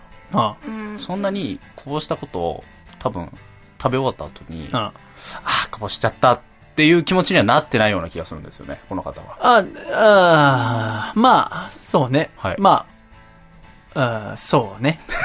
もう一生お好み焼きが食えなくなったとかじゃないもんね。そうなんですよ。うんあんまり、あの、被害もね、それは、あの、姉でしたっけ？そうですねお姉様お姉さんの方ですよね。自分っていうところにあまり降りかかってないとかも含めると、なるほど。何あれこぼいただけますか？4あれこぼです。ほう。なるほどね。はい。さすが、私たちがお呼びもしないところを見てらっしゃる。ね、ちなみにあの油こぼれた時は、はいあのアルコール消毒のあのスプレーで、ええあのキッチンペーパーとかうんをシュッシュってやってから拭くと、結構取れやすかったような気がしますね。はい。家庭の豆知識。ぜひやってみてください。ありがとうございますあ。りがとうございます。では、楓さん次。はい。東京都ラジオネーム気まぐれスナフキンさんからいただきましたあ。りがとうございます。ありがとうございます。僕が小学生の頃、友達の家でミニ四駆を机ギリギリで止めるという遊びをしたところ、友達の弟のミニ四駆が僕の飲んでいたコーラのコップを倒しこぼれました。ほこの遊びを提案しなきゃよかったという後悔と、ミニ四駆はまっすぐ進むと思っていた自分の計画の甘さを実感した瞬間でした。これは、どういうシチュエーションですか？要は友達と部屋で、お互いの壁際に座って、でミニ四駆を相手に向かってシャッて離して、壁ギリギリのところでスッと止めるっていう感じ？そうですね、机の上でってことでしたから。机の上か。なるほどそうですね。机の上で、パッて離して、1メーターもないぐらいでスッて止める。うん、ですうん。かね。はそれをやってる時に、ちょっと横にあっあ。たうん飲み物に当たっちゃった。うん、なるほど当たってしまった。こぼれた。これ。これはもう自業自得。そうです 言いね。ようがありませんけどね、うん私にとっちゃ。で、これで気になるのが、気になったそのミニ四駆がどうなったのかっていうのは僕は非常に気になってはいるんですなるほど、どうななってたら、こうあれこぼですか？そうなんですよね。ここでもうそのモーターは動かなくなったとか。なるほどそういっおそらた。く書いてないということは何もなかったんじゃないですか、ねなるほど。ああ、なるほどそうなるとちょっとあれこぼポイントは下がっちゃうかもしれませんが、はい先生これは何あれこぼ3あれこぼです。ああ、あ低い。三これ3でも高い方ですね。あそうですか。はい。僕はあの、ノスタルジックポイント、ノスタルジックアレコボとして、ミニ四駆っていうワードが出てきたので、えー、2上がって3。ああ、そうですか。はいそうでしたか。ありがとうございます。では次のメールをお願いいたします。はい。宮城県ラジオネームブルースドライバーさんからいただきました。ありがとうございます。ありがとうございます。僕は先日、近所のコンビニで飲めるコーヒーを飲むときに、コーヒーメーカーに手をぶつけて、スティックシュガーをカウンターにこぼしました。細見さんはわかると思うんですけど、そんなポロポロこぼすわけねえじゃん。ばっかだなと思っていただけに、ショックです。なんで僕そんな口悪いんですか？あなたの中の私。こんな僕はなーれこぼいただけるのでしょうかなるほど。ああ、うんコンビニの？あよくありますよ。100円くらいで飲めるコー最ヒー近ですかね。あれ主流になってるやつですね僕自分でやったことないのよねあれ。美味しいですあよ。ーこれは先生どこがあれこぼそうですね。ここのコーヒーメーカー、コンビニのものっていうのは、よくこぼれるのはスティックシュガーではなくて、コーヒーなんですよね。ああの、コーヒーの抽出されてくる出口から、もう終わったかなと思ってずらした瞬間にポタってこぼれるんですで、それで、あの、ちょっとついてしまったりとかしてこぼれるっていうのはあるんですけど、うんこれレアケースです。そうか。はい。で、最後の一文でちょっとねだってきてるんですよ。あ、何あれこぼいただけますでしょうかは ?1 あれこぼです。あ。ああ、いえ。先生は、そういう媚び打ってくるの好きじゃないんですか？そうですね。あそうですか。厳格に厳しい決めているんだよっていうこと？そうですね。あそうです。ちょっとこれは覚えておかないといけないところでございますが、あ今週最後の最後の。あれこぼあれこ。ぼでは、楓さんお願いいたします。はい。山梨県ラジオネームこもはかさんからいただきました。こぼすって思い出しました。何年か前に食卓に出てくるのが発泡酒ばかりなので、たまにはスーパードライが飲みたいなぁと妻に愚痴をこぼしました。スーパードライなんて贅沢できるわけないでしょ。飲みたければ自分のお小遣いで買ってきなと妻から言われました。まあそりゃそうだよなと思い諦めました。しかし、次の日、食卓にはスーパードライが出てきました。スーパードライを飲んで、妻を抱きしめました。はあ。なるほど、なるほど。愚痴をこぼす。愚痴をです、ね愚痴こぼしですよね、これは。愚痴こぼね。僕は、あの、非常にいいエピソードだと思いますね。うんおうん。ただ、やっぱりね、こういうことじゃないっていうのが。えー、こんなに何ですか？変化加えてきてくださったじゃないですか？そうですね。私は結構好きだったんですけど、やっぱ、笠倉先生。いや、いいんです。ええ非常にええ。あの、はい。非常にいいとは思うんですよね。えこういう方面もどんどん送ってきてほしい。え、ええ。はい。とりあえず、あの、コボをね、つけさせていただきますので。ああ、何個棒ですか？七口コボですね。ああ、七口こぼ。いや、いいんですよ。非常にね。いいですよね。はい。妻を抱きしめた。うん。何がそんな不満なのか、本当にわからないんですけど。いい話だったじゃないですか。そうですね。いい話ですよね。まあでも、こういうこぼしもありです。そう全然、はい。あということで、すべてのアレコボを読み終わりましたが終わりまし、たそうですね。今週の最高は何アレコボですか？実は、タイですね。同率首位があります。はいちょっと見せてもらっていいですか？はい。今週トップは7アレコボを獲得された大阪府のブラックトリオさんと、はいか、ラジオネームコモハカさんそうですねの2つですけども、はい。どちらかにはあーアレコボのコーナーでは毎週何かをこぼしたハガキを送ることになっていますそうですね。今週はちょっとルイボスティーをこぼしたハガキを送ろうと思っておりますけど、はい。えーっと、どちらに送りましょうか？ブラックトリオさん。ブラックトリオさん、お米をこぼした、米こぼ米米粉粉。のあブラックトリオさんに、えー今週のアレコボグランプリ差し上げたいと思います。おめでとうございます。おめでとうございます。す。いつか、たくさん1位が決まってったら、はいグランドファイナル大会やりましょうね。そうですね。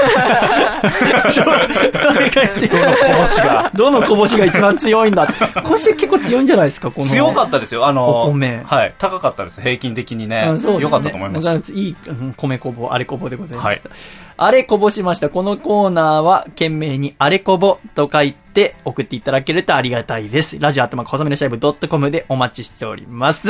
ということで、次のコーナー、どんどん参りましょう。次のコーナー、こちら。無理無理無理億万長者になりたい。芸能人と付き合いたい。空を飛びたい。あなたはどう頑張っても叶うことのない願いを妄想したことはありませんか？このコーナーは絶対に叶うことのないアコラジっ子の願望を細身のシャイボーイが真っ向から無理無理無理と否定するだけのコーナーですといただきました。はい。お願い。千葉県ラジオネーム、抜け作さんからいただきました。ありがとうございます。あー、ミニストップのソフトクリームのサーバーが家に設置されて、いつでもソフトクリーム食べれるようにならないかな無理無理無理無理あったらあったでさほど食べないんじゃねえかな。無理バイキングとかであってもあれ食べて1個だし。お皿にいよそいすぎて後悔すること多いし。サンキュー。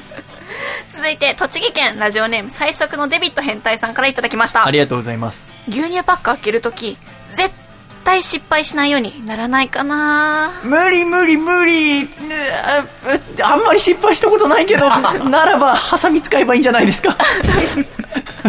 えー、ラジオネーム、内藤隼人さんからいただきました。ありがとうございます。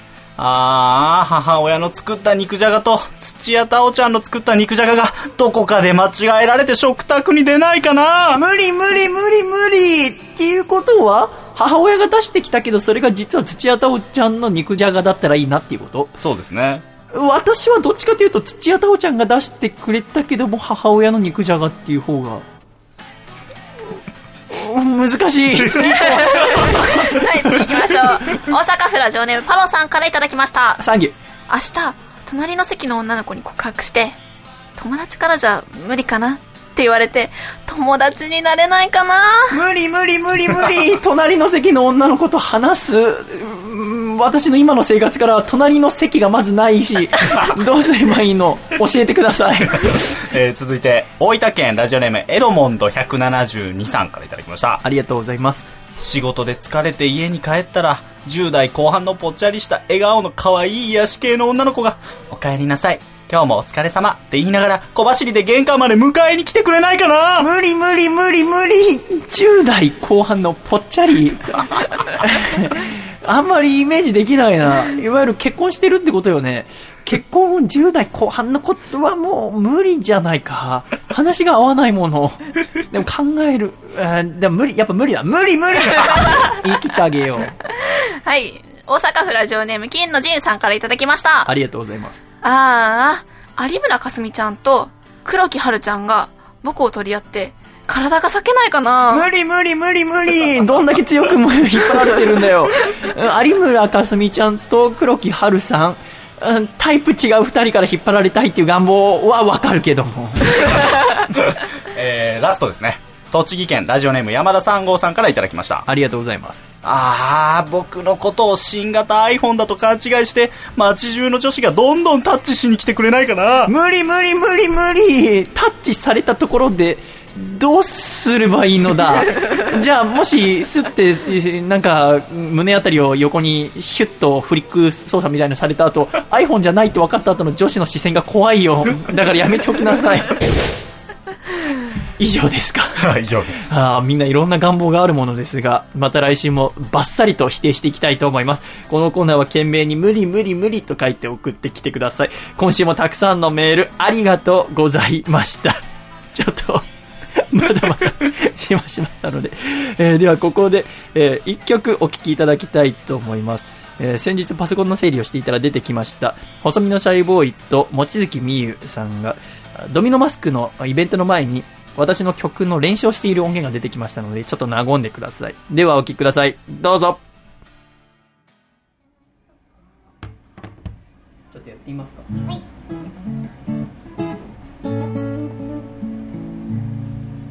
私じゃあ座って。し結構静かめに弾きます。おお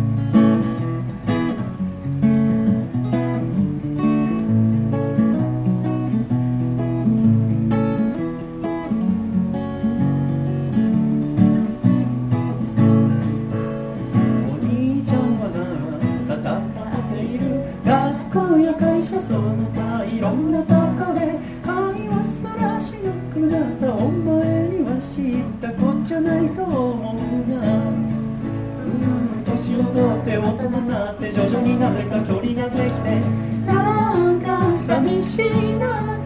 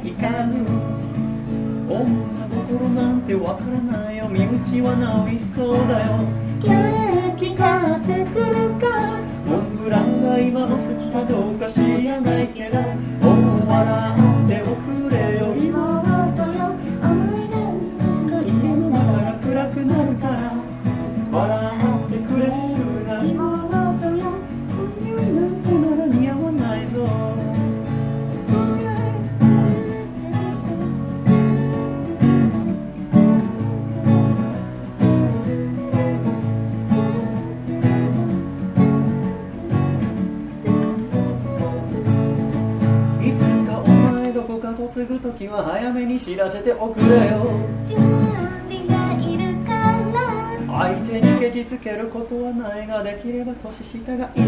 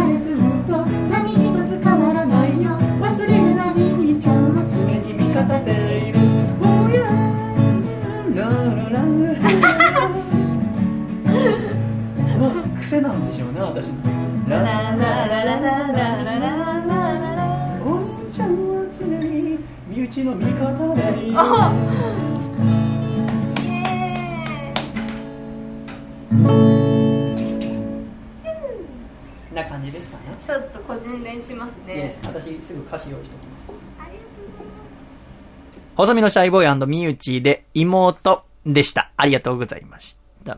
では一度、ジングルお聴きください。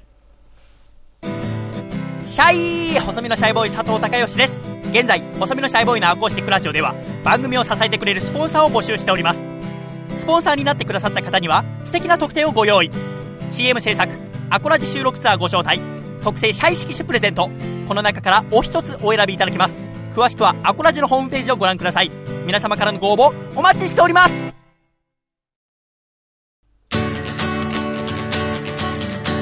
北海道ラジオネームたけし It's Good Timing さんからいただいた細身のシャイボーがお父さんと仲直りするホウホウお父さんえ何？今日のコーヒーは一味違う？ってさすが違いのわかるお父さんだね。今日のはコーヒーじゃなくてウィンドウォッシャー液だよ。せーの。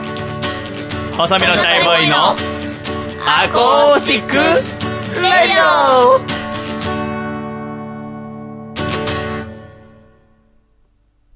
つれづれなるままにアコラジライフ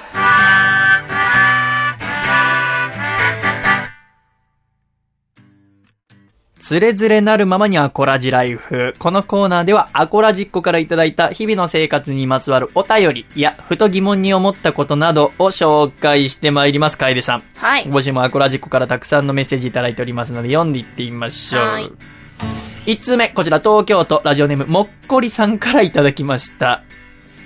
爆弾ジョニー活動再開だってさ、ライブ行こう？友達みたいな。個人宛てのメールですよ、これ。本当に。個人でもこんなに気さくな人いないよ。私の知り合いで。そう、爆弾ジョニーが活動再開を発表しまして。おめでたいですね。だから、活動休止してから1年以上経ってますけども、その間、メンバーのイベントとかに呼んでいただいたりして、歌ったりして、みんなが頑張ってるの見てましたので、うん本当に自分のことのように嬉しくて、まだ活動再開後のライブが決定しているわけではないと思うんですけども、そのうちアナウンスされると思いますので、ぜひ、いろいろ楽しみにしていただきたいと思います。他にも高知県のラジオネーム、猿人間さんも、ライブ再開とても楽しみだということで、書いてありますからね。えーメンバーから、あのーメッセージもいただきまして、えー再開してライブ始まったらライブ見に来てくださいってことだったので私もとても楽しみにしております。えー続きましてこちら、栃木県ラジオネーム最速のデビッド変態さんからいただきました。細見さん、笠倉さん、楓さん、シャイ。シャイ。はい。4月から環境が変わった方も多いとは思うのですが、私もその一人です。人事異動によって配属先が変わりました。仕事はとにかく覚えて何とかするしかないので、余計なことは考えなくて良いのですが、困ったのは新たな部署での人間関係です。特に、新しい部下になったのが、口数が少なくてリアクションの薄い子なので、こちらの投げかけについて何を考えているのか、どう思っているのかがいまいちわからないこともあり、どのあたりまで突っ込んでも大丈夫なのか探り探りやっている毎日です。もっとも、その子はその子で変な上司が来たなと思っているかもしれませんが、早く信頼関係を築くにはどうすればよいのでしょうか？といただきました。おうん。なるほどね。これは笠倉とか楓さんとか若い子の方がわかると思いますけども。いかがですか？新入社員の子、上司、口数が少ない子。どうやって接してあげたら仲良くなりますか？いやでも同じ目線に立ってそうやって話しかけてくれるうん。上司っていうのは、とても親しみを持ちやすいなと思うんですけどね、うん。なるほど。徐々に徐々に多分心を開いて話してくれるようにはなると思うんですけどね。っていうことは、上司の方が気を使わなきゃいけないってことですか？あのそうですね。あそうなの？そうそうですねって言い切るのもまあでもそうしてあげげるのが一番優しいってこるそういう人に関してはうんですよね、と。そっか。はいうんだと思いますよず多分一つきっかけがなんかあったりすると、うん一気に環境も変わるんでしょうね。うんってなると、この最速の変態さんもおそらく新しい部署で大変でしょうけども、なんかきっかけとなるものを作ってあげると、劇的に変わる日が来るんじゃないでしょうか。頑張ってください。応援しております。えー、今週メッセージテーマ設定しております。今週のテーマは、あなたのペット自慢教えて。うん。ということでございましたが、お。楓さんは何か飼ったこととかあるんですかペットとかは？ないんですよ。全く？私、そうですね。ええあの、まあ、家が、今住んでるお家と、それから昔住んでたお家、いろいろある、何回か引っ越ししてるんですけど、全部、あの、床がカーペットで、なあ。なんで多分犬猫系飼っちゃうとちょっと、金魚とかは？金魚、あ、金魚は、一回だけ飼ったことあるんですけど、はうん。なんかいつの間にか、な、なくなってた。あ、いや、そんな挑発するようなもんじゃないあの、トイレに飾ってあったんですよ。トイレ？前住んでたお家のトイレがすごく広くて。あ、そうなんだ。いいね。トイレの横に。あんまり自分が金魚だったらトイレには住みたくはねえ気ですけど。でも綺麗なんですよ。鏡もすごく大きくて、で、なんか綺麗なトイレだったんですけど。じゃあそこで大小することはないんですか？え？ありますよ。ね。ああるある、ありますけど。まあまあまあ、でも、大丈夫でしょう。あの水槽置いてたんですけど、なんか気づいたらなくなってましたあ、。そうでしたか。はいということで、今週1通目、こちら。ラジオネーム山形県のベネットは静かに暮らしたいさんからいただきました。細見さん、笠倉さん、楓さん、シャイ。シャイ。自分の自慢の猫は家で飼っている2匹の猫です。猫をお飼いなんですね。それぞれ三毛猫と黒猫で2匹ともメス。うん。名前は三毛猫の方がドラ。で、黒猫の方が黒豆です。黒豆。えドラはまん丸太ったコロコロボディで、うん黒豆は少しスマートなべっぴんさんボディです。この可愛さは言葉だけでは言い表せないので、写真を添付させていただきます。はー写真もついてるんですけどあ。うね。ん。まあこれが家にいたらそれは可愛いですわな。ああ、可愛いですね。わいい。可愛いですわな。あ猫もいつか飼ってみたいですけどね。うん飼ったことないですね。もし飼うとしたら笠倉は何がいいですか？僕はあの、柴犬柴犬っていうんですか、柴犬。が、あの、おじいちゃんがうん飼っていて、うんちっちゃい頃よく遊んでたので、うん。買うなら、それかな。いいですね。はい。いいですね。うんね、猫と犬だったら楓さんはどちら？猫は可愛いんですけど、私は猫アレルギーなので、あ、あそっか。そうなんですえ、じゃあなんで今可愛いって言ったの？いや、あの、可愛いとは思うんだ。可愛いと思うし、うんあの、友達のお家とかで飼ってて遊びに行ったりってあるんですけど、やっぱり、あの、家に入るだけでもうダメなんですよ。あもうへー目が充血しちゃったりとかで。へただ、すごく可愛いっていうのはわかるんですが、まあ、。飼うなら犬かな。でも、あ犬はおばあちゃん家で飼ってるんですけどああ、そうです。犬もちょっとね、あちょいとあるくしゃみが出るんですよ、ね。うさぎ平気なの？うさぎは、私うさぎ飼ってる私から遠いから大丈夫です。しかも今ちょうど毛の生え変わり時期で。あ、本当ですか？うさぎ大丈夫ですね。うさぎ大丈夫ですね。うんあそうですか、そうですか。えーこちら続きまして。めーんこてーめーんこてめーん月めーんどーラジオネームアマシットさんからいただきました。あ そう。北海道気たいなもんですづいてしまった。すごい、でもよく気づきますね。なるほどなるほどなる私文面で見ても最初何かと思ったんでいや全然気づかなかった。はい。なんで細見さん急に剣道やり始めたの？あれ？と思って。ね、ペットは家族同然に扱われていると思いますが、私は腫れ物を扱うように扱われていますという、えークソ悲しいメールが送られています。いつも悲しいいつもクソ悲しい。県で遊ぶから。都道府県で遊ばなくなったら家族も優しくしてくれるんですか？うん私、すごいまあな。まあいいや、でも、口をつぐみます。えー、つれづれなるままにアコラジライフ。このコーナーは、懸命につれづれと書いて、ラジオアットマーク細身のシャイボーイドットコムでお待ちしております。何でも構いませんので、もしあなたの日常を教えていただけると、とても嬉しいです。さて、来週のメッセージテーマですが、来週のメッセージテーマはこちらにしたいと思います。あなたが好きなアニメ、教えてということで、笠倉。はい。ちょっと私があまりにアニメに対しての知識が薄いでございます。うん詳しくなりたいなと思っております。どんなアニメが好きか、今やってるアニメでこんなのがあるよ、などなどアニメに関するメールお待ちしております。ぜひぜひ、お助けくださいまし。ということで、ここで一曲お聴きいただきたいと思います。4月18日月曜日、下北沢ベースメントバーで行われた細身のシャイボーイライブから一曲お聴きください。外のライブで演奏したのは初めてでございました。細身のシャイボーイで、秘密。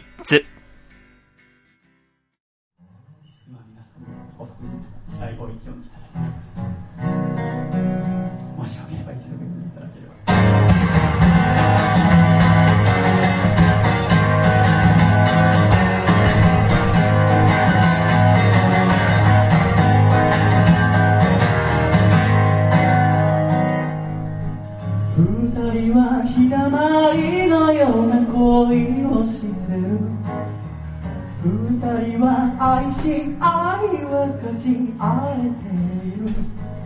でも今胸を使える一つの想いは隠した私の過去を伝えるか否か。ねえねえごめん私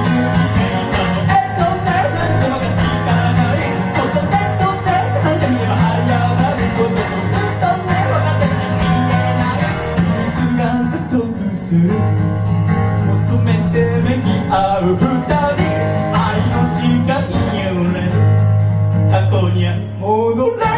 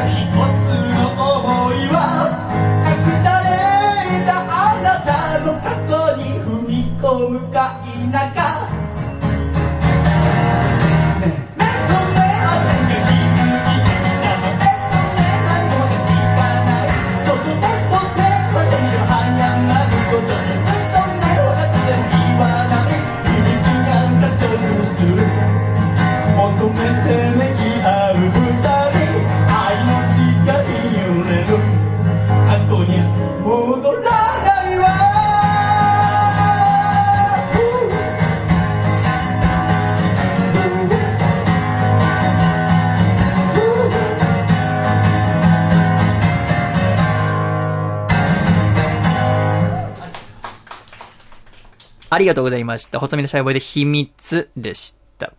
では、ジングル。山形県。ラジオネーム、ベネットは静かに苦労したい。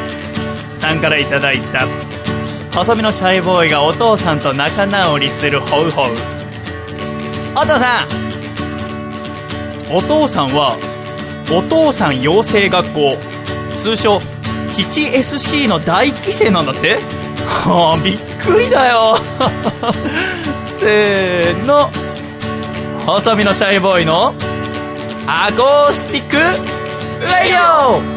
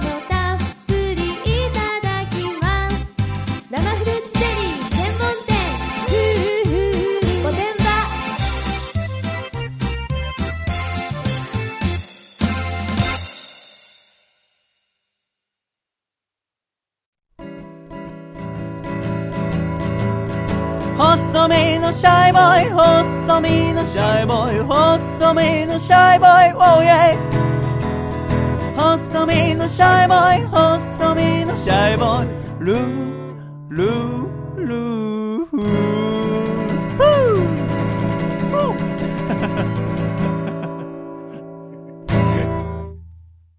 第107回細身のシャイボーイのアコースティックラジオ。この番組は大分県かこちゃん静岡県エルモミーゴ、岐阜県緑、東京都エクストリームパーリー、東京都ボクパン、徳島県ソマ、以上6名の提供で、細身のシャイボーイ笠倉亮楓の3名でお送りしてまいりました。今週も最後までお聞きくださり誠にありがとうございました。では、エンディング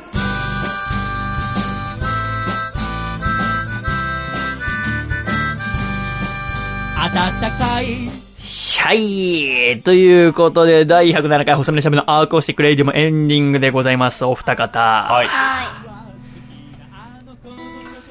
ということで4月も終わっていきますね。はい。家賃。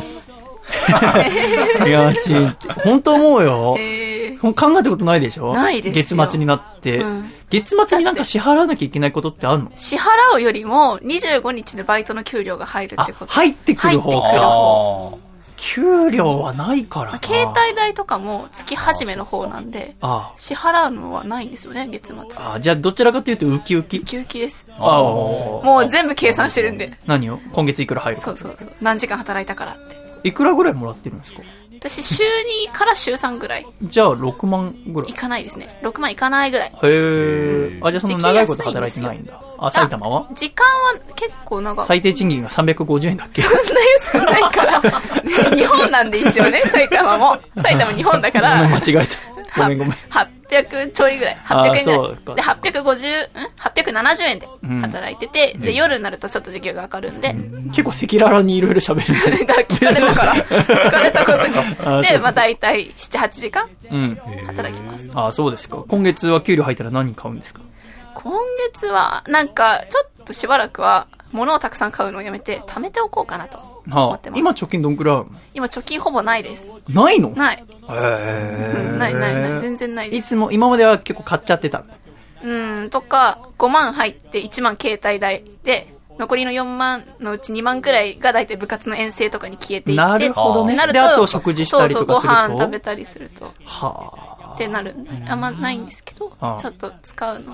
それはなんでうそう思ったの？なんか、あの、旅行行きたいなと思って。はあどこ行きたいんですか？夏に関西の方でテコンドーの大会があるのえで、え。それつながりでちょっと京都の方とか行ってみたいなとか。ああそ、れは行った機会を利用して。そう、あと今お父さんをアメリカ旅行行こうよって誘ってるんではあ、それが叶えば、あパパと一緒に。そう。パでもパパにこ断られたんです。えそんな僕ことある？僕スケ僕のスケジュールはいつでもいいけど、帰ると二人は嫌って言われて。へえ 意外。パパだったらね結構娘と二人で旅行とか。嬉しいですよね。帰ると二人は行きたくないって言われて断られてしまったので。笠倉が将来の自分と当て当ていや私が誘ったちょっと落ち込んだ顔してるぞ。なんで？な、わがままだから？違うか。だって娘から行きたいって言われてんだ。そうそう。めちゃくちゃ嬉しい。あいいことだいいことだ。いいことなんだそう。そう、誘ったんですよ。パパ行こうよって言ったら、いいけど、か帰ると二人はちょっと嫌だかなって。照れくさいんですよね。あそういうことなのかな？あ照れくさいんじゃないですか？ー多分それわがままだかつが相当食べるかとから。確かに食べる。それが全部出させようとしてる魂胆が丸見えたからです なるほど。ということでございますが、まあゴールデンウィークもありますし、うんいろいろ旅行の計画などを立てている方も多いと思いますが、さて、楓さん。はい今週の細身のシャイボーイのアーコースティックレディオ MVP はどなたにいたしましょいや、もうね、この人がいいっていうのは私思ってましたけどう。う。ん、どなたにいたしますか？おこもはかさ山梨県の駒墓さん、何に送ってくださったメールですん、か？あれこぼ、あれこぼで、涙がこぼれたという。愚痴がこぼれた。愚痴がこぼれたか。愚痴がこぼれた愚痴をこぼ。したら、いいことがあったよっていう話ですね。うん。というメールをいただいた山梨県の、あ、駒墓さんに第700、はいうん第700、長寿番組。来ましたね。第107回、細身のしゃべのアーコースティックレイディオ MVP 差し上げたいと思います。おめでとうございおめでます。とうございます。おめでとうございます。ということで、は あ終わりました。第107回。なんだか、楽しいですね。今週一回、ちょっとね、まあ、絶望を感じたんですけど。え ーで、まあ、すっきりしまして、再びこうやってラジオの前で喋ることとても嬉しく思いますし、やっぱ楽しいっていうのはやっぱ一番でございますしね、えー先生の新しい漫画も始まりますし、4月これからどんどん楽しいことを始まっていくといいと思いますね。また、健康、親知らずもちょっといろんなこと考えながら気をつけて、また来週笑顔でお会いしたいと思います。楓さんも笠倉も今週もありがとうございました。ありがとうございました。また来週もよろしくお願いいたします。でおは行くぞ !1、2、3、シャイさよなら最近エンディングの情緒が不安定私。オリンピック博士、これから楽しみだよ回だったね。